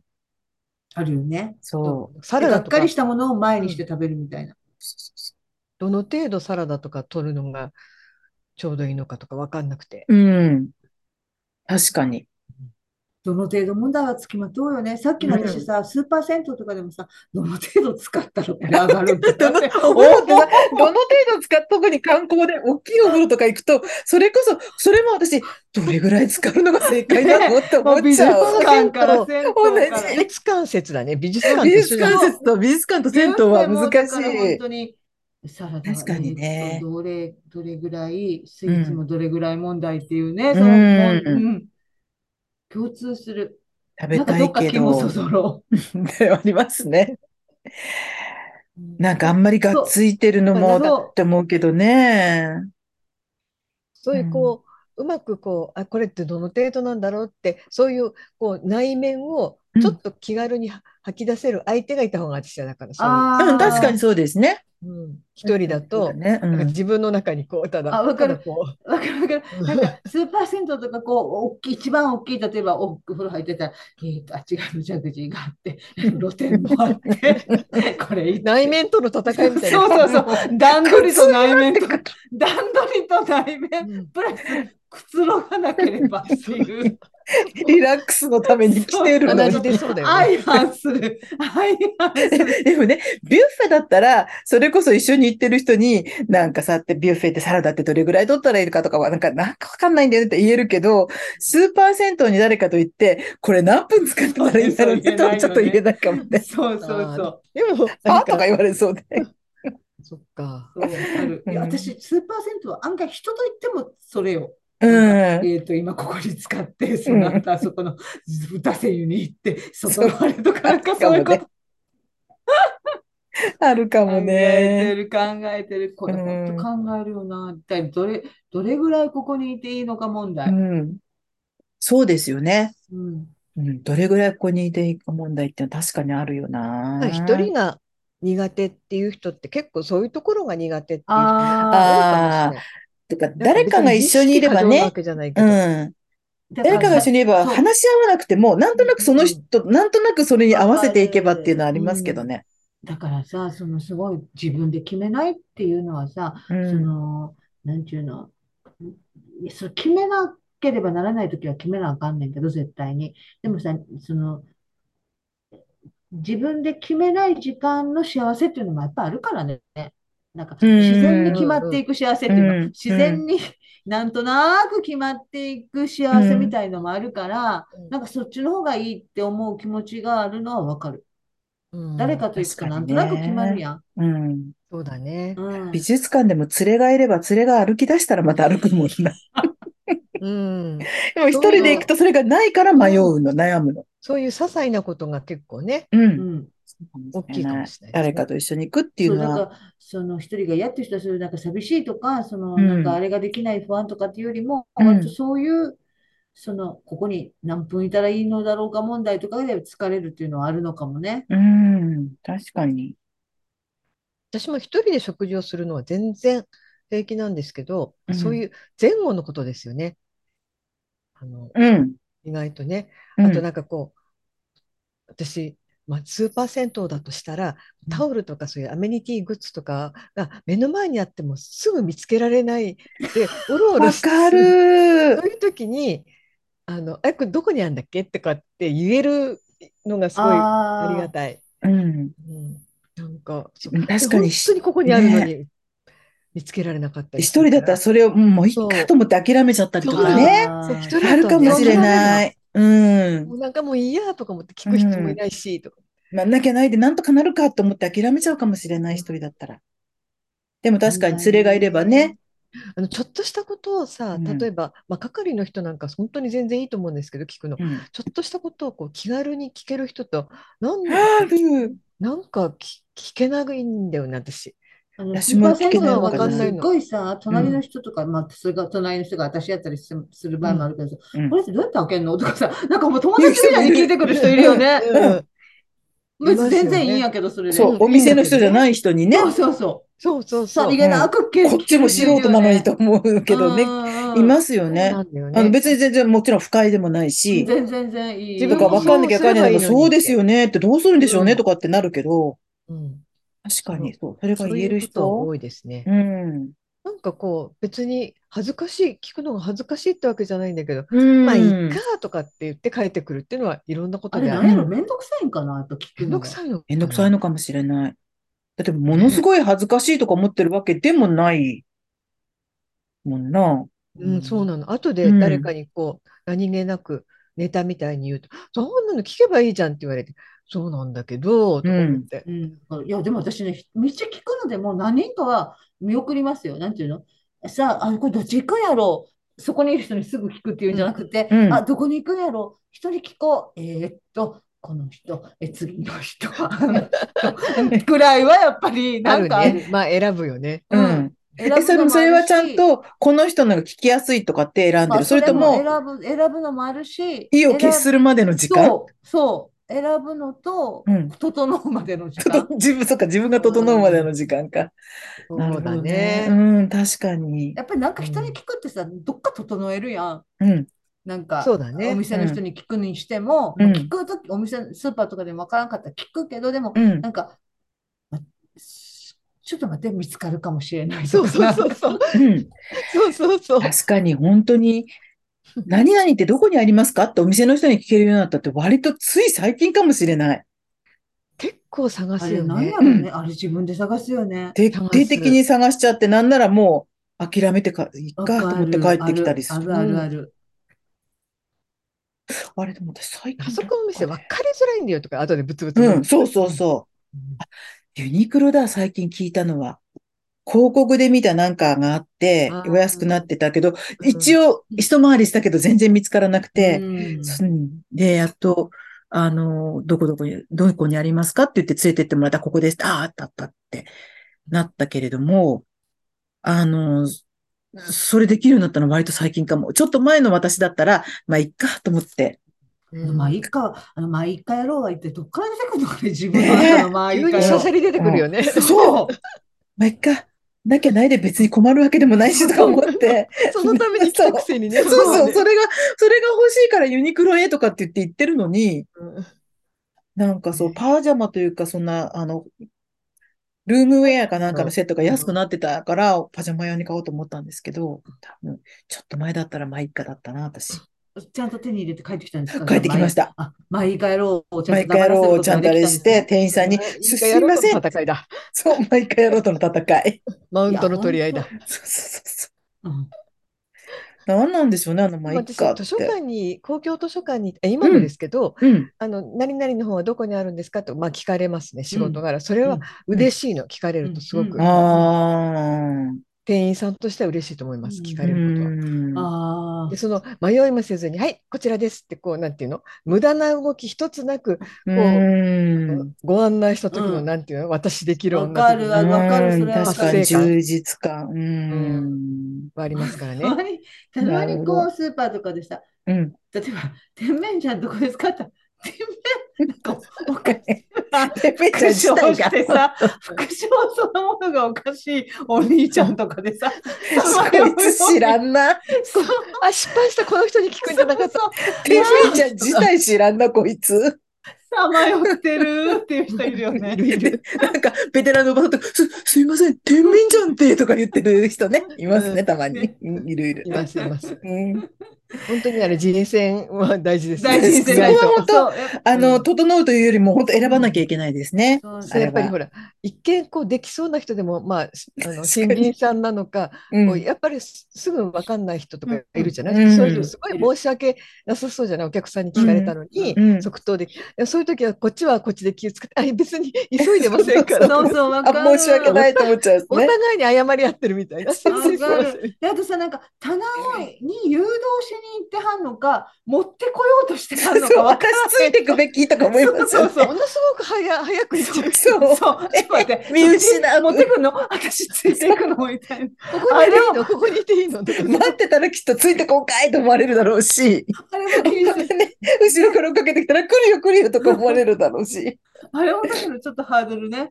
うん。あるよね。だから、はっきり言ってくれればいいんですよ。こちらへどうぞって言ってくれればいいし、ちゃんとこちらでお待ちくださいって言われれば待つし、微妙な速度で行かれちゃうとね。一直線、しゃがん体つけたみたいに行っちゃうんだよね。そうそうそう。どうしようと思う。だから、だからいろんなケースがあるから、それがなんとなくわか、あるからもう毎回なのかな、なんか。うん。わからんけど、まあいいかはすぐ出てくるよ。ねえ、なんか、まあいいかで、まあいいか人生だったな。そうだね。で、うん、やっと最近少しずつ聞けばいいんじゃんと思うようにもなって、それでもやっぱりね、でもさ、スーパーとかさ、そのお店とかならまだしもさ、うん、例えば病院とかで絶対聞かなきゃいけないことでも、うん、まあ一家で聞かない時ってあるの、私。ある。ね、で、なんであの時、そのまあ一家がしゃしゃり出てきてそれに負けたんだろうって。敗北感自分に敗北感、ね、それは敗北感ね。まあ一家に負ける自分ね。なんかあれ、あれ聞かなくてどうすんねん、私、みたいな。そうだね。なんかさ、確かに。こう文相手が言ってることのその流れがさ、うん、自分の想定と全く違ってたりすると、うん、こう、なんか、こう、言いにくいよね、やっぱりそっちに話を持っていけなくなっちゃうんだよね。うん。本当に。ところでとか、あの話は違う、あ、全然違うんですけどって一言言えばいいんだろうけど、なんかあれ、私、なんか私が聞こうと思ってたのからどんどん遠くなってるみたいな感じ、そうそう、あ、もう、もう聞けないみたいなね。うん。うん、なんか、次があるように思うんだよね。うん。ないんだけど。そう、この間ね、まあ、それほど重要なことではないんですけど、うちの母を物忘れ外来に連れて行って、で、その時に、えっ、ー、と、母がちょっとその時あんまりこう、不安定で、帰るとか、あの、まあ、記事にも書きましたけど、帰るって言って泣き出したりとかしたんで、うん。うん、で、あの、うちの姪っ子、あの、さきって言うんですけど、うん、あそのなだめるのに、あの、うん、じゃあもうちょっとしたら、もうね、あれ、帰ろうねって終わったら帰ろう、すぐ帰ろう。でも、外にさきちゃんが待ってるからね、さきちゃんが待ってるからねって言ってたら、お医者さんが、さきちゃんっていうのは、あれですか？って聞いたんですよ。言ったんですよ。うんうん、あ、さきちゃんっていうのは、あれ、あれですかじゃなくて、あれですね？って言ったんです。うん、あれですね？断言して、どれだ？と思って。まあそこで私、今までちょっと、まあ一家がちょっと持ち上がってきたんです。まあこれ流しちゃえば いいやって、まあ一家って大したことじゃないしと思って。うん。だけど、いやと思って、気になる。これ聞かなくても別にいいことだけど、気になると思って、私先生、先生が他の話をこうしようとしたんだけど、先生、どれですか？って聞いたんですよ、本当に。あれです、あれですね。だから、先生、いや、あれですねって、どれですか？って聞いたら、先生がどうも他の患者さんと勘違いしたらしく、あの、赤ちゃんを抱っこするような動作をしたんですよ。あこれって言ったから、は？どれですか？って言ったら、お人形さんですよね？言ったんですが、どうもぬいぐるみを抱っこしていらっしゃるおばあちゃんがいらっしゃるみたいで、他の患者さんで。それがさきちゃんなの？さ、あさきちゃんって名前かどうかは知らないんですけど、で、だけど、さきちゃん外にいるわけないじゃないですか、お人形さんなら。連れてきますよね。うん、だから、あ、いえいえ、あの、それは、あの、さきちゃんというのは、あの、孫ですで、孫が今日は孫が車で一緒に、私のメインが車で来てくれたので、それが外で待ってるんですって。あ、そうでしたか。それはすいません、他の患者さんでしたって言って、うん、でもこう赤ちゃんというかね、あの、抱っこしてから来る。で、それでご機嫌を保ってるおばちゃんがいるみたいで。それは全く予想つかないあれですよね。だから、あ、ちょっと、あの、別にそれを聞かなかったから聞いたから役に立ったわけではないんですけども、うん、でも、あ、ちょっと前一家に屈せずに、先生。あ、それさ、ミカさんですか？得意。前一家に屈しにくいパターンやったんちゃう？なんとなく。それはね、うん、私の興味をすごく引いたんです。うん、そうだね、うん。だからユニクロでパジャマが買えないことはしょうがないんだけど、うん、先生が何をもってして、あれですねって言ったのかは聞かないことに私は気が済まなかったんですね。確かに、それね、ありますね。そういうのでね。人によってそれぞれね。そう、聞きやすいことと聞きにくいことがあるんよ。あと流せないことがある。大事なこと、大事なことじゃないじゃないんだよね。興味が関係ない、関係ない。興味があれば聞けるんだ。そう。だったらユニクロでパジャマ買った方が絶対役に立つもん。そう。そっか。それはもう本当、あ、もうこれは聞き逃しちゃいけないと思って。あれですよねって、あれってどれですか？っていうふうには聞けましたね、その時に。うん。その方が面白いもんね。そうそうそうそう。うん。聞いた方が。ねなかなか確かに、まあ、一家っていうのは出てきますね。出てくる。うん、まあ、一家で流してもいいけど、まあね。繰り返しですよ、仕事なんか。私もそうだな。納得いかないこととかあって、えこれちょっとちゃんと確認した方がいいって思うくせに、5分や10分経つとす、まあ、いっか、今日じゃなくたってって。わかる。私も。まあいいか、今日じゃなくたってはよくある、私も。そう、今日じゃなくたって多い。まあいいかの次に。あ、あるかも。なんかあるんちゃう？でも、ここはっていうとこがあるんちゃう？なんかありそうやけどね。なんかここは。そうかな。ちょっと先生待ってくださいっていう瞬間があったりするん。私、本当にないよ。割と。もう、まあいっか人生ですよ、仕事は。まあいっか人生。明らかに自分が後で困るっていうのが分かってれば、うん、ちょっと確認しておかないと、うん、の例えば1週間後に困ると思ったら1週間後の自分が、うん、何やってたんだよ1週間前の自分はよってこう、思うからやっとこうっていう時あるかもしれないけど、うん。あんまり今日じゃなくたっていいって思うと本当にまあ一家で済ませます。これは良くない。で変な自分で、前も言ったかもしれないけど、うん、ありもしないしありえもしない変な理屈をつけません？なんかどういう？例えば？例えばさ、うん、例えば私だったら、うん、先生がその辻褄の合わないことを言ったとしても、え、なんでさっき言ったことと違う？って思っても、例えば自分が全然違うふうに聞いていたんじゃないかとか、その前にね、その辻褄が合う、合わない前のと、自分が全く違うことを聞いてたんじゃないかとか、なんかあとね、なんか、変な理屈をつけて納得しようとするんですよ、私。よ自分で本当に良くないと思うんだけど。変な理屈か。うん。ああ、なんかうまく説明できないな。うん。なんなんか例えば、カリーナさんが急に怒り出したとします。うん、そんなことないのに、うん、で、私とミカさんは、うん、え、カリーナさんどうしたんだろうって思うけど、まあその時は言いません。言わないわけね。言わない。で、後になって、でも、そっか、カリーナさんはあの時に、あの 例えばその5分前になんか娘さんと喧嘩したんだろうなとか勝手になんか ありもしないことを。言いつけるんだ？今一例ですけど、うん、なんか思うんですよね。よく。そういうふうな、あの私が知らないところで全くこういうことがあったんじゃないかな。だからあの時あんな風だったのかなとかいろんなことに対していいじゃん想像してあげてる、うん、っていうことやもんねそれでちゃんとね収めることができてるし自分も安心できるしカリーナさんにはカリーナさんの事情があったんだなって思う分かってるし、うん、カリーナさんが今怒ったって言ったからちょっとあれなんですけど、カリーナさんが全然おかしなことを言い出したと。何言ってんのカリーナさんみたいな感じね。その時にね、何言ってんのカリーナさん、何言ってんのって言わずに、うん、ああ、えー、そうなんだとか、すごい適当に聞き流して、後でそういうことを思うの。カリーナさん、5分前に頭ぶつけてたかもしれないとか。そうね。え、私だったら、ちょっとカリナさんごめん何言ってるかわからないとか、そういうことは言わずに。そこは言わないですけどね。例えば、もっとこう、そういう系の。あ、そっか。あの、会社というかね、仕事とかね。うん。そうなんですよね。頭ぶつけて。そっか。なんか私、病院とかでよくな、ちょっと納得できないこととか、その家族の入院とか、うん、の治療の経過とかで思っても、うん、なんか変な自分で変な理屈をつけて聞かなかったりしましたね。うん、後で思って何回も。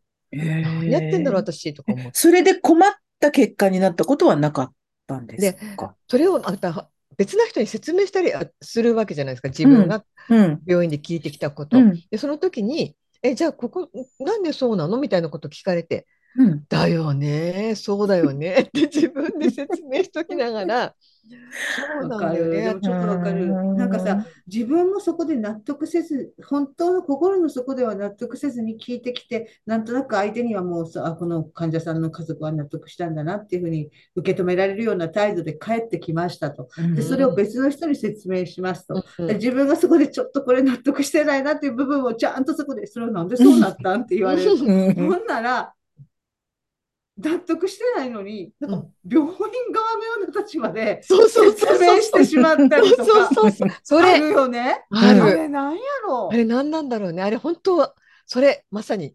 わかる。あれある。何やろ？自分が本当に一番、あ、一番納得してない。で、どうやった？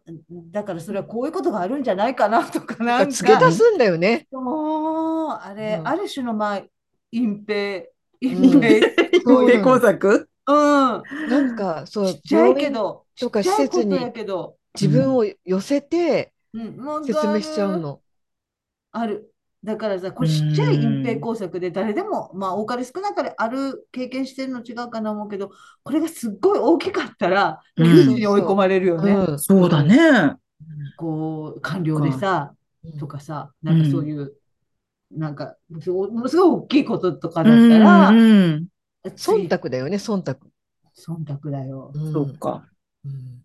忖度して、忖度側に身を置いて、相手をねじ伏せようとしてるわけやから、自分も含めて、ね、してね。そう、あるようでもあるって、ある。多かれ少なかれあるよ。ないみかさん。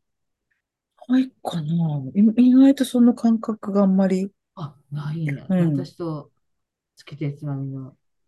え、美香さん、例えばさ、お母さんのことで自分だけが説明を聞いてきて、うん、で、妹さんにこうなんだってって説明したときに、うん、妹さんが、え、なんでそうなったのって言われても、美香さんは、なんか、しどろもどろにならないんだ。ああ、なんでそうなったの？その時はね、皆さんも、なんか、無理やり私、私無理やり、あんたもこっち来なさいよって。そうね。そんなんだったらあんた自分でもう一回聞きに行ってよ、私だけ言っちゃうかもしれない。そう、あの、そういうこと、そういうこと。そういうことよね。本当に。そうだね。親とか妹やね、そのあれには言えますよね、そういうふうにね。そういうふうにね。よくわかんないけど、そうなっちゃったんだから、なんか納得できないんだったら聞いてきてよってそう、だったらもうあんたが言ってきてねっていうかね。そうだね。中途半端な親戚の場合ね、うん、なんか忖度したみたいな、なんか、こここういう感じなんじゃないかな、病院としてはとか、そんなの一言も書いてないあるかもね。わかるよ、めっちゃわかる。確かに。で、なんかさ、内心で、あんたたちはその病院と先生と直接話してないから、この空気が分かんないのよぐらいに思ってる、ね、ちょっとだけ。わかるわかる。それじゃダメなんだけどさ、その空気に飲まれたってことなんだから、自分は。うんいやでもやっぱりこれさ、もう介護デトックスのプロと話そうとかでも出てきたことやけどさ、うん、やっぱりこう、病院の話ってさ、組織がそう決定しましたみたいなニュアンスを持って出てくるからさ、そうだね、や,、うん、やっぱり看護師さんの一言でもさ、あじゃあこちらの病室の方に移動させていただくことになりましたって言うとも、組織が決めましたっていうことになるから、うん、なかなかやっぱりそこはこう、おお、ちょっと待ってくださいって止めるのってすっごいエネルギーいるやん。うん。百戦錬磨だしね、向こうはね。うん、そうね。で、こう何かこう、うまいことできず、あ飲まれるけど、あすっごい不本意なまま飲み込まれてるけど、これを返すことって無理な気がする、はあと思って、はいって言って帰ってきたことをさ、うん、説明するから、え、なんでそうなん？って言われたら、うん、こうね、ここがね、うん、ある。これが病院とやりとりのきついとこ。そうだ。それを飲み込まないのがうちの妹ですよ。ああ。言ってたもんね。うん。絶対、あの、それはおかしいとか、なぜそうなんですか？っていうふうに聞くのがうちの妹ですよ。うん、そうだ。まあ、一家とかいろいろなものに私たちは飲み込まれてるんですね。私なんかさ、その旦夫が、旦那が亡くなってからさ、うん、その病院に駆けつけたやん。まださ、ちょっとあの、こうでこうでしたってお話、先生からいろいろ受けて、うん、そこから恋愛室にしばらく行くのよ。うん、こう綺麗にして、ある程度綺麗にしてくれていって、うん、で私もそこへ後で、その、あ、向こう準備できましたって一人やったから行くんやけど、向こうからさ、もうものすごいでっかいさ、リアカーみたいな私に向けてさ、廊下の向こうから来てるわけ。うん、誰もいないリアカー、リアカーみたいなでっかいさ、第八車みたいな、なんていうの？だからさ、これ、あの、お宅の持って帰ってもらうべき荷物ですっていうのよ。すごくね。え。ー、いっぱいクッション挟んでたから、うんうん、枕も持っていってたから、うんうん、タオルももうもちろんあったし、うん、タオル、パジャマ、ビッぱいあったもの、それからあのラジカセとか、うん、CD とか、そういうの、てんこ盛りをして持ってきたわけ、男の子が、うん、男性の看護師さん。で、ちょっと待ってください、私これ、車でじゃないし、一、人、これちょっと、あの、ちょっとだけ預かっといてもらえませんってダメですっていうの。ちょちょっと待ってと思って、で結局もうそれは無理やからって言って、ほとんど処分して、処分はできるって言ったから、うんうん、処分してもらって、で、持って、処分してもらいます。で、持って帰れるもんだけ持って帰るって言ったけど、それは最後、もう葬儀場に行ったから、そっからもう、うん、だから葬儀社の人が私を家まで送ってくれたから、なんとか持って帰れたんやけど、うんうん、それ、帰る、その、その前にさ、帰るときに今度看護師さんが、じゃあ明日、あの、死亡証明書の方を取りに来てくださいって言われてさ、帰ったんやけど、後でさ、それやったら明日持って帰ってもいいやんってならへん。そうだよね。え、でもそれを、あの、明日まで預かることすらもね、うん。そう。だからダメなのかしら。預かれませんってすっごい言うんやけど、明日取りに来いって言うんやったら、半分ぐらい預かっといてくれてもよくない、うん、もう最後の最後までなんていうかこう。だってそんないろんな事情あるよね。うん、だってみんながみんなだって大きな車でやってきてるわけじゃないもんね。ね大抵の人はね、電車だったりバスで駆けつけてるわけでしょ？すごいますよ。まあ、すごかったから。で、それを向こう、私なんか昔のアングラー銀劇見てるさ、舞台ドーム。そう、すごかった。で、明日取りに来るんやったら、ちょっと半分ぐらい預かっといてよって、後で思ったね。うん、だからなんか。その時は言えないしね。そう、その時はでも、はいって言って帰ったもん。でもね、預かることもしてくれないなんて。ね、そうそう。だから、もちろん気持ちも動転してるし、うん、理路整然と考えられる状態じゃないけど、うん、後々から考えたら、預かることもしてくれないんだったら、その証明書も今出してに、私に二度足を踏ませるなという、そうだそうだ。こともあるよね。だから先生はそれには書かずに帰ったんだよね。その先生のさ、話もさ、その、この、延々この入院してから現在に至るまでのさ、レントゲンとかをずっと見せつつさ、ずっと経過をめちゃめちゃ長時間説明してくれたんやけどさ、もういいねんけどって思ったけど。その間に書いてよ。そう、もう言えなかったよね。それも、先生もいいんやけど、それって思ってたよね。なんかいろいろ、うん、あったな、あの瞬間も。うん、本当にあった。うん、この荷物はすごかったな。へえ、第八車。いや、すごかった。第八車。いや、リアカー、本当リアカー、うん、リアカー引いてきてんの？って思うぐらいすごかったから、廊下の向こうからずっと暗い廊下よ、薄暗い廊下をさ、その恋愛室ももちろんそんなに高校としてないわけや、うん、でその扉の前でまず私の向こうにさリアカーを引いて一人の男がやってきたなと思ったら これ持って帰ってくださいって。へえちょっとそれはでも親切じゃないですね。ねうん。で翌日行くんやからさ。ねえ。ねまた明日来いなんて。そういうことありますよ。そうだね。うん。その時は言えなかったね、でも、入って。うん、でしょうね。私も多分。じゃあこれ半分って言えないんだよね。私も母親とか兄の時とか、なんか病院でいろいろ、もうわだ忘れちゃってきましたけど、なんかその度になんか納得できないことってすごいあったな。うん。あれっても仕方ないんだな。仕方ないんかな。納得してるんかな。ね、うん、本当にね。よくなんかこう、あの、まあ、有名人のね、その介護の記録とか、うん、なんかみんなすごい綺麗事言う、うん、多いじゃないですか。うん、そうなの本当にこう、響かない、心に。うん、うん、そういう、そこじゃないでしょ、みたい。これ、聞こえてます？うん、聞こえてますよ。聞こえてる。聞こえてる。でもやっぱりそういうのが好まれる。やっぱ綺麗なものとして見たいっていうのがあるんでしょうね。あるのかな？わかんないけど、私は別に別にそんないらんけど。やっぱり、ね、あの介護デトックスでも散々語られてきたことだけど、美談にされちゃうとね、なんか、うん、そうじゃない自分がダメなんじゃないかと思っちゃうね。本当にそうだよ。打ちのめされちゃうんですよね。一周回ってスタートに戻ってきたみたいなこと言ってますけど。ねえ。そうなんだ。いろんなこと考えて生きてるからね、人は。そう。そうだよね。うん。なんかこう、一つにまとめようと思えばどんなふうにだって言えるじゃない？でも、うん、まとめられない気持ちを知りたいんだよね。うん、ねでも大抵の人が特に介護だの看病だのってそこにこう美談とか美しい話を求めたがるからね。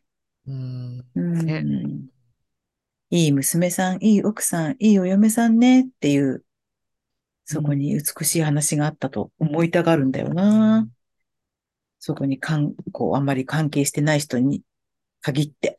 うん。うん、ねだからそういうことよ。さっきさ、うん、たけど、病院で、結局さ、その病院に行って話を聞いた人がさ、一人そういう葛藤を抱えるわけや。うん、ここでやっぱり聞いてしまう、うんって言ってしまった。で、今度こう誰か親戚とか家族に説明したら、なんでそんなに言ってきたん？だから、これ病院はこう考えててねって、病院の代弁なんかしたことない。そうですよね。これもだからそこの、うん、そこのパートを担ってるから、そういう大変さがあるわけで、うん、担ってなかったら、美談言,、ね、言っときゃいいもんね。そうだね。うんうん。確かに。でも自分も担ってみて初めて分かりましたよね、そういうことね。うん。うん、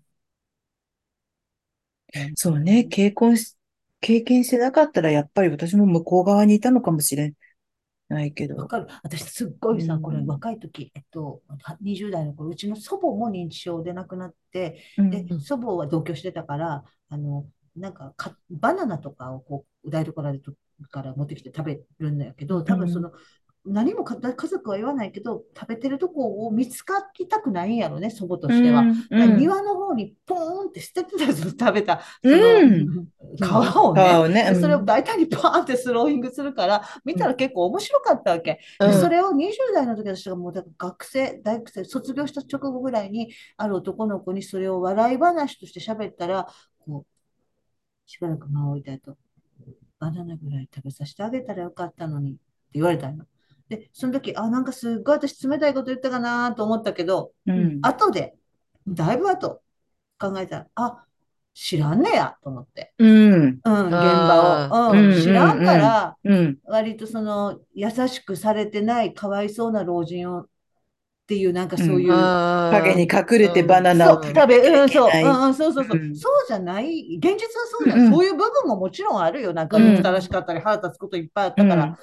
でも、それ、そんな場面だけでできてるわけじゃないやん、現実は。でも、あ、そうか、知らんかったらこういうふうに解釈するんやなって。だってそこでさ、おばあちゃんはおばあちゃんの中の何かの気持ちで隠したかったわけじゃない。うん、まあ家族に見られたら怒られるっていうのがあったかどうか知らないけれど、うん、そこをわざわざおばあちゃんそんなに隠して食べなくたって、ほらバナナを食べなさいって言ったらそこでおばあちゃんが喜ぶとは限らない。そうなの、そうなの。うん。だから家族は見て見ぬふりをして、うん、いいじゃないですか。スローイングうん。すごかったわって後で笑っててんけど、それがすごいかわいそうや。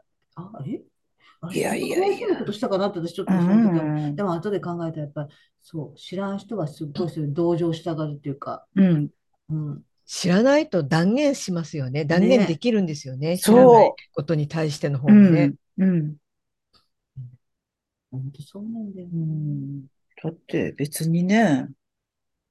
なんか当事者の方がさ、なんかいろいろ経験してる分、こうはっきり言えるのかっていうと逆なんだよね。うん。いろんなケースがあることも分かってるしね。分かってるからね。うん、そうそうそう、うんうん、そうなんだよね。教科書通りじゃないですからね、こればっかりはね、うん、本当に。こうしてあげればいいのにとか、こういうふうなふうにするといいんだってとかって、いろいろ言ってくる人はいるけれどね。そうなの、アドバイスされるよね、よくね。知らない人にね、知らないっていうか、そういう。そうそうそう。やったことないような人にね。そう。アドバイスね。このアドバイスっていうのは本当にね、癖もんやからね。うん。だから、介護だけに限らず、ほら、病気だとかっていう時に、こういうこと、これをするといいんだって、これを飲むといいんだって、こういうふうにするといいんだってって、なんか、ちょっと民間療法的なものであったり、まあまあそうじゃなくても、その薬だって、あの薬がいいんだってとかって言われても、ああ、そうですかって言うしかない。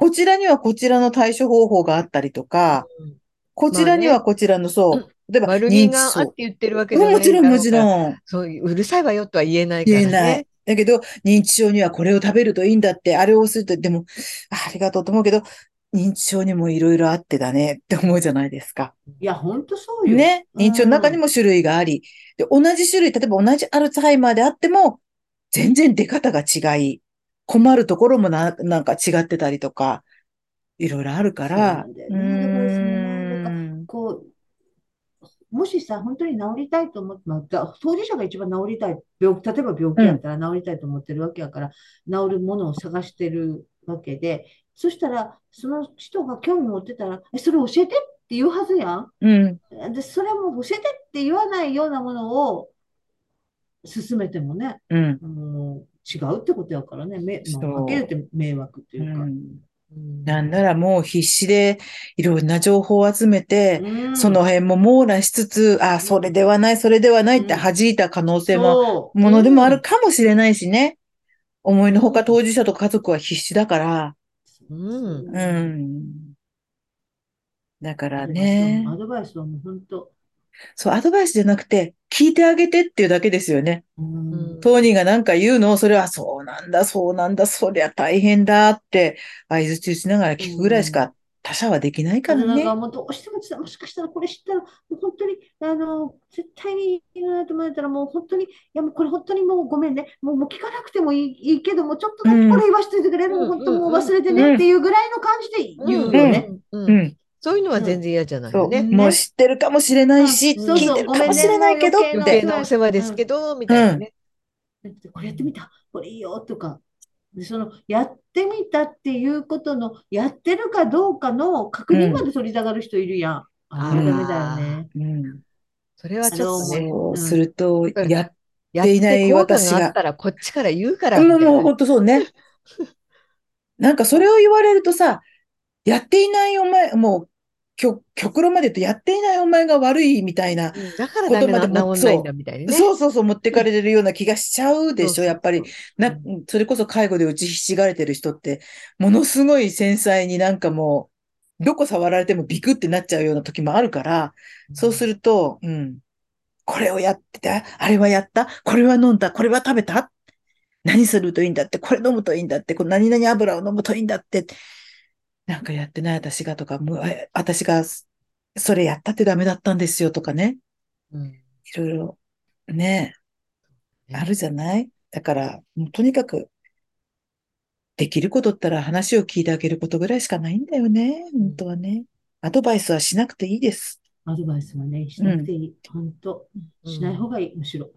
あの、本当に経験のある人で、え、何言ってんの？役、役、役所行って、これ、これこれこれの手続きしてごらん。うん、そうしたらこれが安くなるからとかって、そういうんだったら、あなたの街にもあるかもしれないから調べてごらんとかって言うのはいいんだけど、うん、知らないですそういう意味では。あーってお腹いっぱいない時は、あり、ありますよ。あります、あります。そうですね。うん。そうなんだ、ね、これ以上私に調べろっていうのとかね、これ以上私に受けていいのって。うん、今そういうところに行くっていうのがすごいハードル高いんだよっていう時だってあるしね、たまにね。だから、一対一っていうのもやっぱりそれこそ、あのー、なんか、何人かいるところでの情報の共有とかぐらいでが一番こう、当たり障りがないのかもしれないですね。うん。あれした、これしたって言われることを確かにきついことはないもんな。うん、でも、それこそ良かれと思ってですからね、それがね。良かれと思っての罪って結構大きいから。確かに。うん、そうだね。うん、なんかね、正しい、自分が正しいとか、良かれと思ってっていうのを前面に出すのは危険ですね、本当に、ね。危険ですね。うん、だって、でもね、そういう人にはそう言ったって通じなかったりするそうそうそう。だって良かれと思ってるからね。うん、良かれと思ってる。良かれと思ってるから。正しいことしてると思ってたから。うんでも、良かれと思ってだってやれられてる側にとってはね、良かれと思ってる、だからこそしんどい時もありますしね。はあ、この人善意なんだと思ったら、何も言えなくなるから。うん、ねえ。でも、良かれと思っていうことにはすごい熱心やけど、うん、矢面に立って責任取るのは嫌がるっていうような人もいるからね、中には。なんていうの？自分が主体になってやるわけじゃなく、良かれと思うことだけ言うっていうのってさ、すごいある意味楽やん。でも、ほとんどそうですよね。ね、認知症にこれが効くらしい、あれが効く、これ食べなさい、あれ食べなさいとかいろんな情報入れてくれる人って、そうですよね。そうだよね。うん確かに。ね。うん。えー、良かれと思って情報を教えてあげただけで、どうして私が責任を取ったり、矢面に立ったりする必要がありますかって、突き詰めていけばそうなるでしょうしね。うん、ねえ。なんかこう、こうね、当事者にな、な、本当にそのことの当事者になるということは難しいわけで、人それぞれ違うから。うん、でもその、なんかの当事者になってみたときの、その気持ちのこう、なんていうの、その、いろんな、まあいいかも。だって当事者になっても、ま、なんかになったらもうまあいいかの連続で乗り越えていくっていうか、やり過ごしていくしかないシーンっていっぱいあるわけよ。だからそのまあいいかをバンバンバンバンってせき止められるようにアドバイスされるとめちゃめちゃ辛いよね。だからさ、ああそこの手続きもしに行った方がいいと思ってるけどさ、うん、ちょっともうまあいいか、ちょっと待って、もうちょっと後にしとこうと思うのをさ、もう早く早くそれが正しいんだからとかっていうふうに言われるとすっごいしんどいよね。うん。うん、そう。まあいいかって思わしてみたいな。うん。確かにね。だから本当、そうなの。まあいいかと思ってるだけでいいと思ってるわけじゃないんだよね、こっちはね。うん、そうそうそう。あの、絶対それが、あの、完璧だとか、パーフェクトだとか、ベストだとか、ベターな方法だと思ってるわけではない。手続きに行かなきゃとは思ってるんだけど、うん、今はまあいいかなんだよね。そう。なんなら、まあいいかっていうのは、ある意味言い訳の言葉ですからね。うんうん、自分にそれをなんとなくこう許すための言葉であるから。うん、うんそうだね。アドバイスくれる人でもいるよね。でも割とこう、今ってさ、そういう、こう、なんていうの、これのためのこういう方法みたいな。なんかそう、アドバイス型社会にはなってるよね。なんていうの、こう、うん、うん、これが体にいいとかさ、やっぱりこういう。情報多いからね。そうね。うん。だって何かこうちょっとした人数の前で何か言うと絶対そのことについて結構知ってる人一人いたりしますもんね。ん知ってたんだって思うような私は今回初めて知ったけど。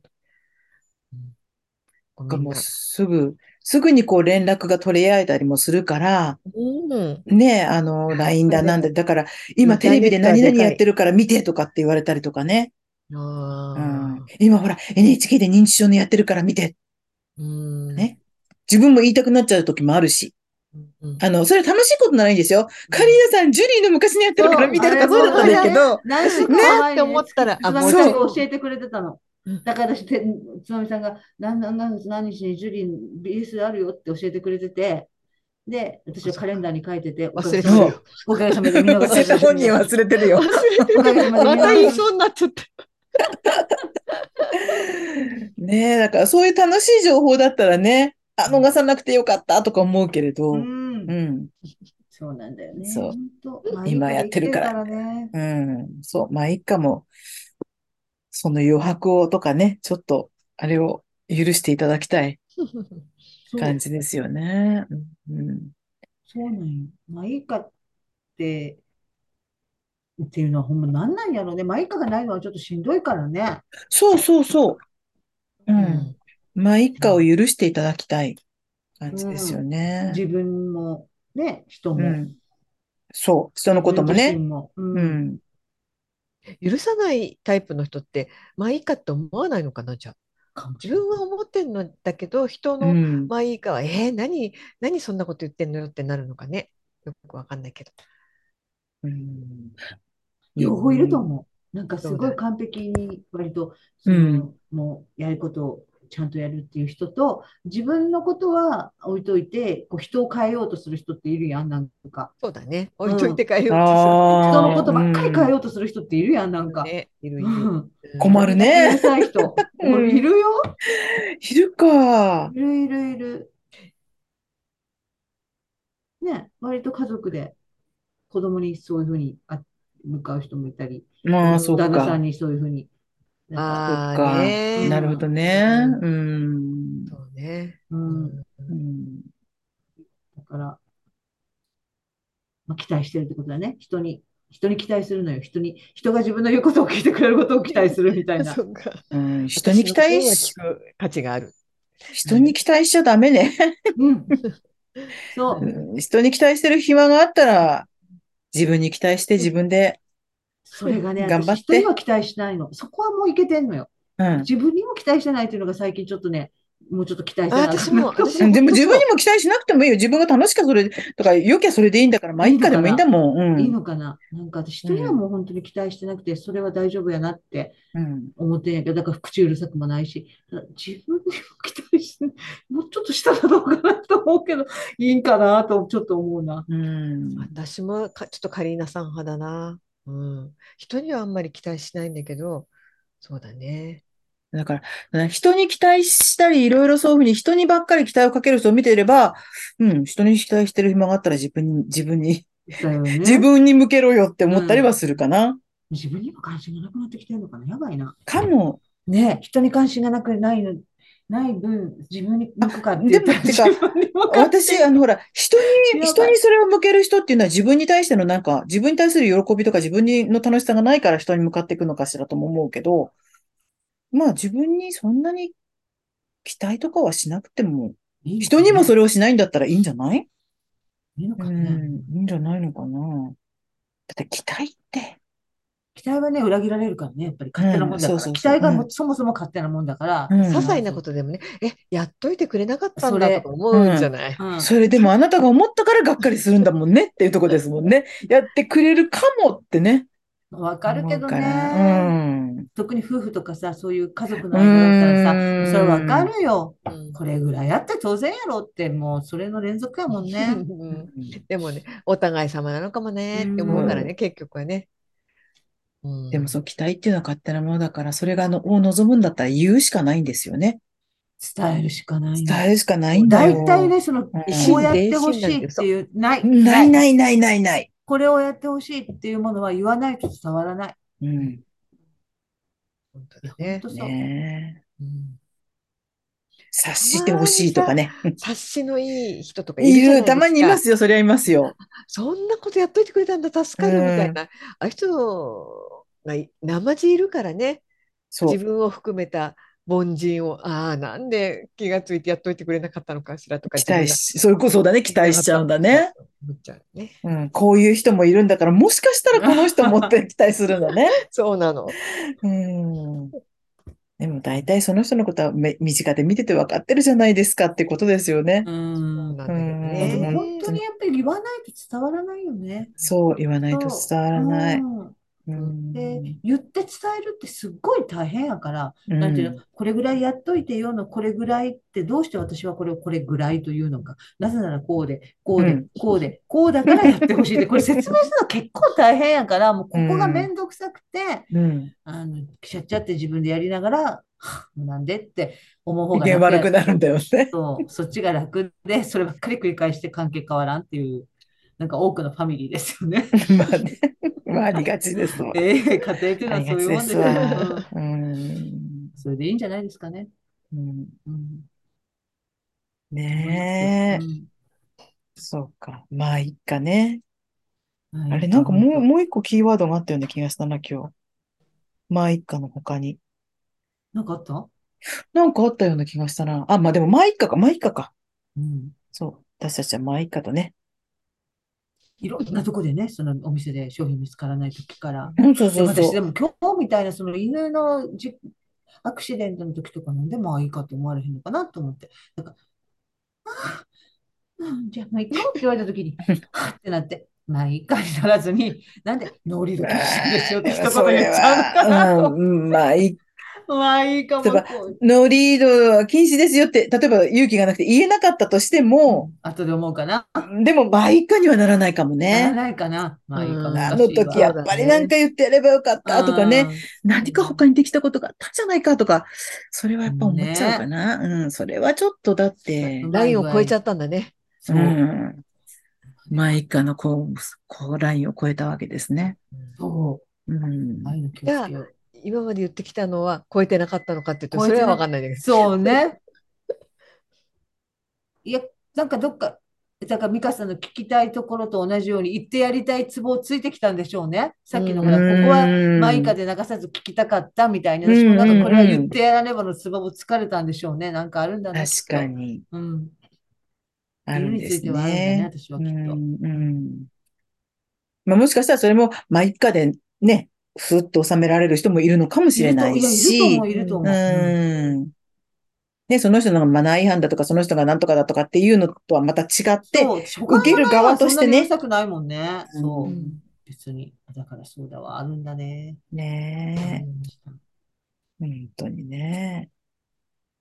いろいろ大変でございますよ。誕生日。あ、そうだ、お誕生日じゃないですか。おお誕生日おめでとうございます。おめでとうございます。何か、あの、なんで、お祝いで、そうだ、抱負を、うん。今年の今度新しい一年を、まあいいかとおっしゃらずに。ねそう。何かとおっしゃらず、本当ね。うん もう、あの、これ以上、なんかこう、なんていうんですかね。あの、まあ、体調が下降しないことを祈るばかりです。つまんないね。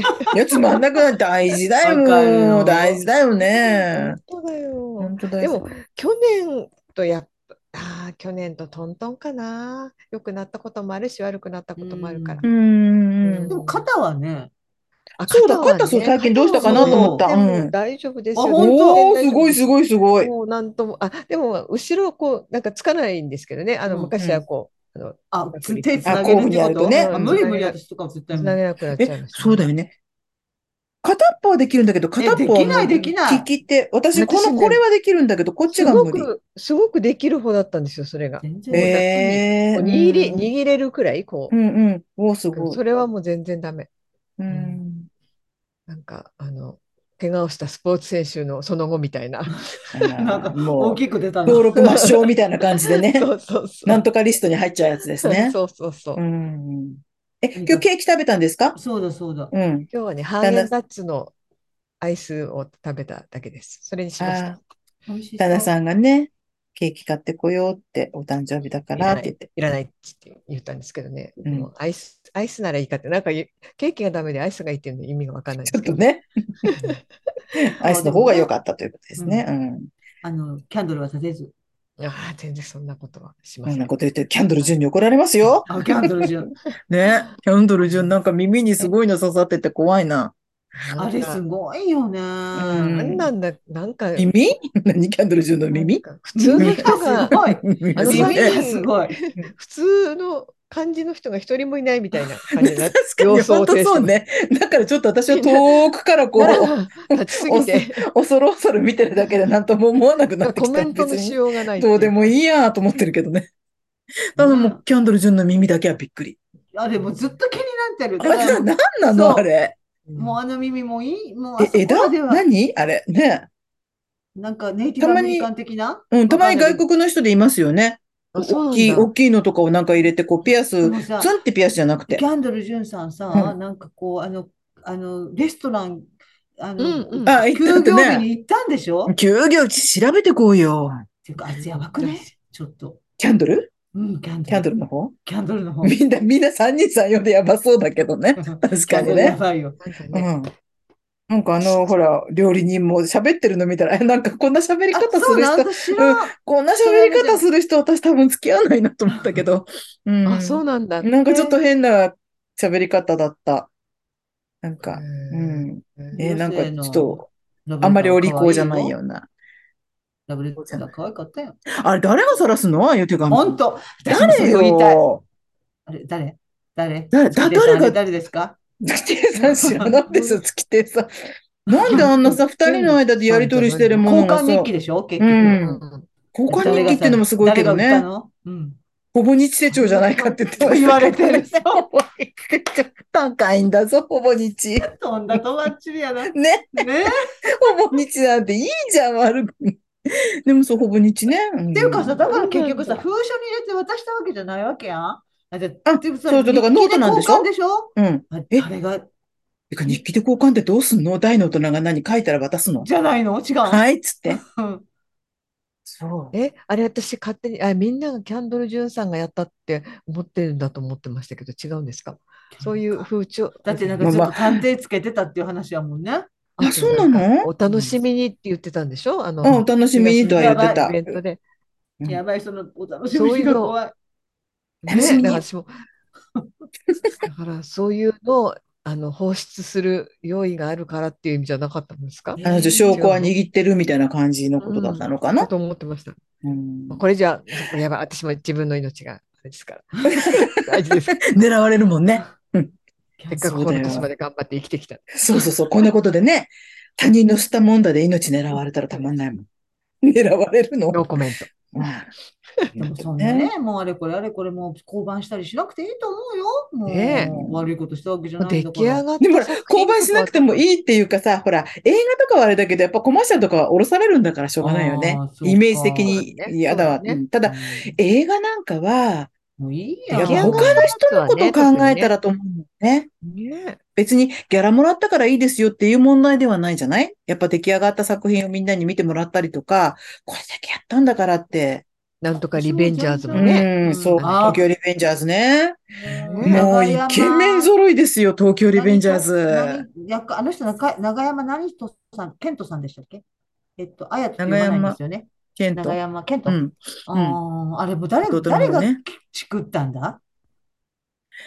でもきっと売人とかなんか、あ、介護したところからから出てくるんじゃないんですかきっと。だって、あれはほら、たまたま、あの、職質して引っかかったとかってあれじゃないじゃないですか。家宅捜査だもんね。家宅捜査が入ってるからね。だからきっともう情報として内定して、あいつやってんぞ、みたいなね。バカだね。そう。で、大麻ってほら、所持じゃないと、あれできないからさ。そうなんだ。うん、大麻って所持じゃないとダメなんですよ。ダメなんですよって私は何様だ。そう。家にあるって分かってるとこ狙ってね。4月にもなんとかって言ってましたよ。だから、今回再逮捕とかなんとかってさっきニュースで言ったけど。してるんだか。ねえ、また、あのー、車で連れて行かれる時の顔もなんか変な言い方だけど、まあ綺麗ないい顔してることと思いながら。そうなの？うん、とってもあの別に顔隠すわけでもなく、車後ろの席にこう正面から映ってるんだけど、うわ、綺麗ないい顔して、もったいない。だって、広末涼子だってさ、そのなんかあの車に乗る時のこのなんか知ってる？このちょっとなんか胸元の開いたなんかベージュみたいなワンピースで、彼のシェフの車に乗る時とかめちゃめちゃ綺麗やで。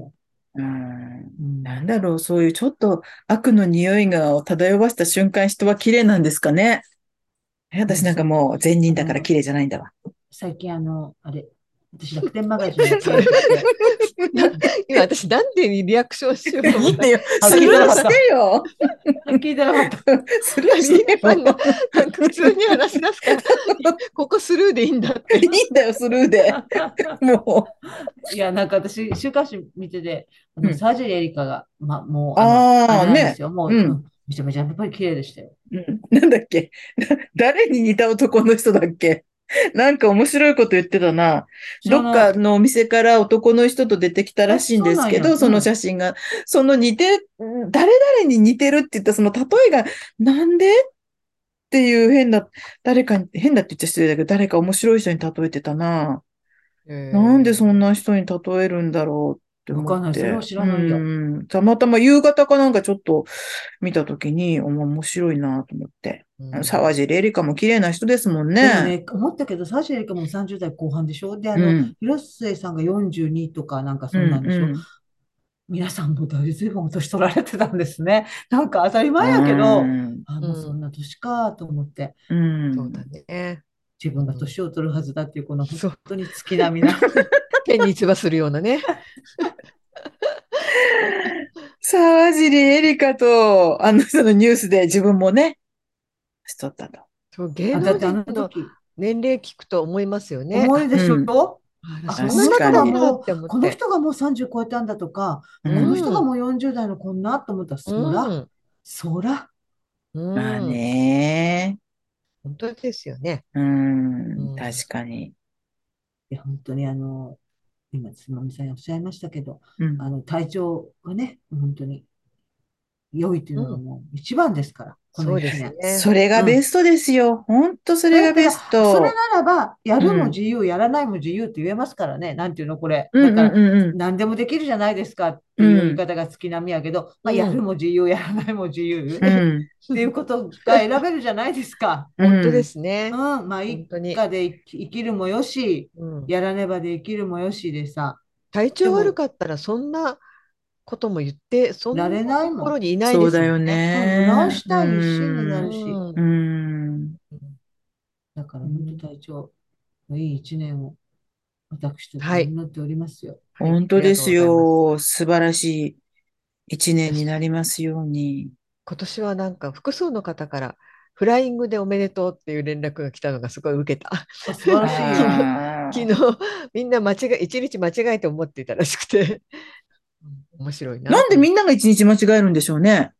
まあ、なんでなんですかね。まあ、一人はコメちゃんなんですけどね。ピー ね。ねえ。そうか。なんかね、本当そのうち、あれですね、また、コロナも収まってきたし、そう、今日はなんか、ですかね、またなんですね、また増えてきたっていう、第9波だとかってそう、うん、はい、中国の方でもすごくなってきてるみたいだしね。うん、そう。なんか今日、たまたま沢子さんと話す、あれがあって、あの、京都行ったと、京都のあれやった時のお料理の話になって、はい。ね、またなんか、ね、そう、あそこのキャンバス京都さんっていうところの検索して、年だからね、うん、美味しそうだね、なんて言って、また京都の方にってなんかあれば、ここにお願いしたいね、なんて話をしながら。京都、やっぱり、関西その人が、まあ、集まりましたけど、まあ、関東の方がね、うん、集まりますから。そうですね。あの、東京のつま、つまみさんのバックにね、今東京の新橋の様子がね、出てますけどね、また。若いよ、みんなね。若いよ、若いよっていうか、うん。誰がいる？今、今姉さんが一番後ろに。7?8?7?8?8? なんかもう、5年前だもんね。みんな若いよ。ね。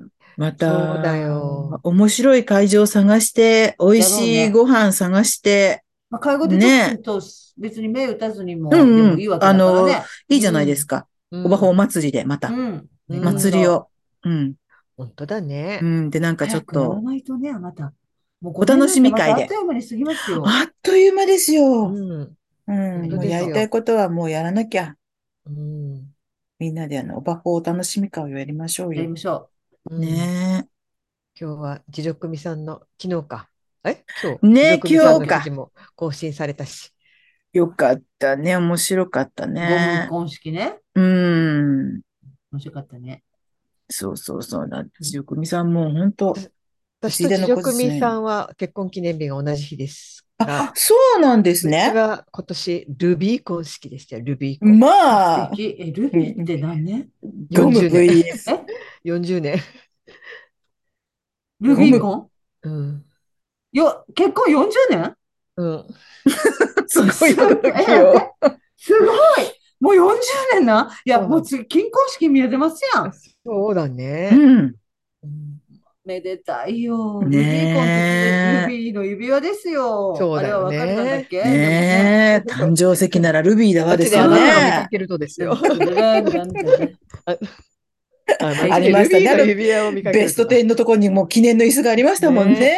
ねそう。だから、あに、あの、ちょっとね、区切りの年だったんですけどね、うちね、ディズニー、東京ディズニーランドと同じ年だから、分かりやすいんですよ、何十年。東京ディズニーランドってもう40年なんだ。そうなんです。へえ。40年ですよ。え、40年？また改めてびっくりしちゃった けど。え、40年？うん。え、つまみさんって何歳で結婚したの？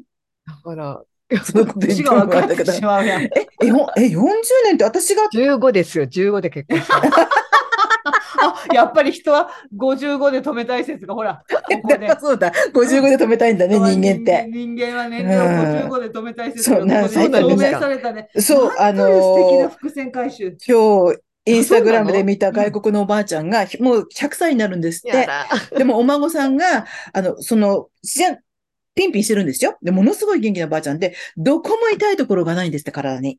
うん、で、私で、え、もう私って本当に何 ?100 歳になるの？とかって言ってお孫さんが、あの、じゃあおばあちゃん一体自分は何歳のつもりなの？って言ったら、うーん、50か55って言うんですよ、おばあちゃんが。あ私、じゃあその100歳のおばあちゃんの領域に。そうで私の母ももうボケてたけど、うん、年齢聞いたら、うん、55って言ってたっていうそうでうちの母はもう 物忘れの先生にじゃあ何歳ならいいんですか？50歳って言ったんですよ。人は50で止まると思った。えー、そうでその100歳のばあちゃんも50が自分はピークだったと。でそのピークのまんま今まで来てるって彼女は言ってるんです。素晴ら羨ましい限りですよ。と羨ましい限りですよね。この満身創痍な私から見れば。どこも痛くない。55でも、もう55で。ね、55 15歳で結婚して。永遠でいけるんだったら55じゃないもん。こっちょっと分かった。わかる永遠の55ってちょっと嫌だよねち。ょっとね、ちょっと微妙だよね。奥ゆかしいにも程があるよね。なんかね。え、じゃあ永遠のって作られたら何歳ですか？え、何歳がいいかな？永遠のって言ったら。しないと40ぐらい、40代かな。あ私30 37のでお願いします、私。えあずうずしいわね30、ずうずしいわね、私のあなたさんたち。30から35ぐらいかな。40って言ったら、ずうずしいって言われるのかと思ったのに。うん、いいのよ。だから、もうちょっと下げてもいいよ。だから。だったら、ずうずしいなんて言わないから、いくつって言ったら永遠のないくつですか？まあいいですよ、40で私。じゃあ私37で行かせていただきます。じゃあ、私35でいきます。何を、あなたたち何を企んでいるの、だからなんでなんでしょ40って言った私のなんていうのか、純な感じが際立ちますよね。そこまではずうずしくないんだって。だそんなところで別に忖度しなくてもね、好きな年齢言えばいいだけなのにね、そこでそういうふうにね、忖度し30代後半よりも40代前半の方が楽しかった。から。私はそう30から35ぐらいが一番楽しいっていうかピークかな。私ピークだとは思わないけど、うん比較するとそっちの方が良かったって感じですね。一番楽しいことがあったのは、充実してたの。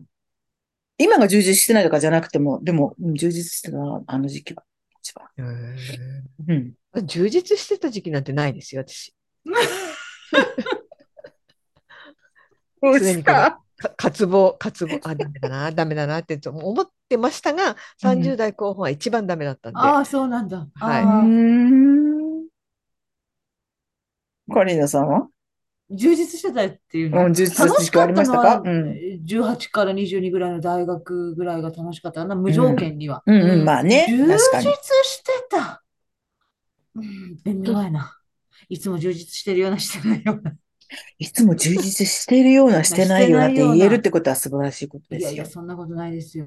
いつも充実してますって言い切ったらこいつ怪しいなと思うけど、なんかさくさいなと思うけどして。ないな、してない。うんでも、まあ、でもなんとなく37ぐらいがこう、一番、もう20代はさ、やっぱり自分でなかなか決められないとか、まあ決めてるんやけど、うんやっぱ若造やし、うんしんどいし、うん。もう37で言えんの。うん。えー、35、37 37、がすごく楽40し。かったというわけでもないけど、そうれでいきます。ん。そっか。さすがにね、確かに永遠の55は嫌ですよね。永遠になれるんだったらいいよ、もうちょっと。いいよ。いいの？いいよ、永遠のだって55。40って本当に42。50広末涼子42。綺麗だもんね、本当に40代ってまだうんね。うんうん。確かに。あ、いいそういうことはあんまり考えて言ってないな、今、数字は。うん、まあ私も内面からうん。一番なんか、うん。でも私、仕事が楽しかったの、本当に。アラップと一緒にいたところだから、あー50代前半ですよ。あ、50代？うん一番楽しかった。仕事ではね。も永遠の55でも。そうだね。うん。あ55はちょうどクビになった時。あ、6時過ぎてますよ。あ、地震こと。つまみさん、今、ゆ揺れを感じたでしょ？あ。だから、うん二人とも？うんあのー私は感じなかったけど、ち今、千葉、あの、揺れに注意してくださいって言って、こえこ、推定震度2っていうのが来たんで、ちょっと私今身構えたんですけどあ、千葉県がうん、千葉県があれなんで、多分東京の方がもしかしたらちょっとゆ揺れを感じたかもしれない。なんか二人推。定震度1、推定震度2っていうのが立て続けに来たんで、うん。うん、多分そっちの方が揺れたかもしれない。皆さんお気をつけて。ねえ、本当ですよね。ということでございます。はいはい、じゃあ、えっと、じゃあ、今週のお別れの曲、はい、お願えっいします。と、大江千里で二つの宿題。これ私のカナパク曲でした。へえ。うん。あの、カナパク、この曲が、あの、に特別何かすごいってわけじゃないんですけど、やっぱ多分若い18とかそれぐらい、それこそ家を出るとか、それぐらいの頃に聴いてたのがこの曲でした。うん。あの、だからそん、なに古い曲なんだ。そう、大江千里。あ、でもね、発売日1900、あ、でも1999年前、ミカさん似たようなことが、それは、なんか、再なんとかの曲だったりしたよね。なんだっけ？うん。リなんかニューアル、の。そうそうそうそう。のもうでもさ、1980年代じゃないのかな？うん多分、大江千里というのが多分私の若い頃の、ああ、うん、ベースに、なんかちょっとあったのかもしれない。大江千里って人気ありましたよね、そうありましたね、あの頃はね。あの人一番あったの80何年ぐらいですか、うん、?80 年代ですよね。ドラマとかにも出てましたもんね。そうそうそう、出てた。あの、うん、ちょっと映画出たりとかしましたかな。で、結局今はニューヨークの大学で音楽勉強し直して、ジャズピアニストみたいになっちゃいましたね。そうそうそうそう、西洋一監、西洋一監督みたいになってる今。そっくり。ちょっと、貫禄がね、ついて。えー、そうなの、今50代でしょ？彼は。うん。西洋一か、そうか。そう。で、まあ、あのまんま年取ってるけど、ちょっと西洋一ぐらいの貫禄がついて、今、ジャズピアニストとしてやってますよね。うん。あちらでね、ニューヨークでね。うんうん。なので、あの、もしかしたら、同年代の人、大江千里聞いた人もいたかもしれない。7パッカもね。7パッカもね。うん、ということでございます。はい、じゃあ、良い週末を。はい。皆さんお過ごしください。そして、えー、つまみさん、お誕生日おめでとうございます。永遠の55歳。あ、40歳 ?40 歳。40歳。ということで、おめでとうございます。じゃあ、また来週お願いします。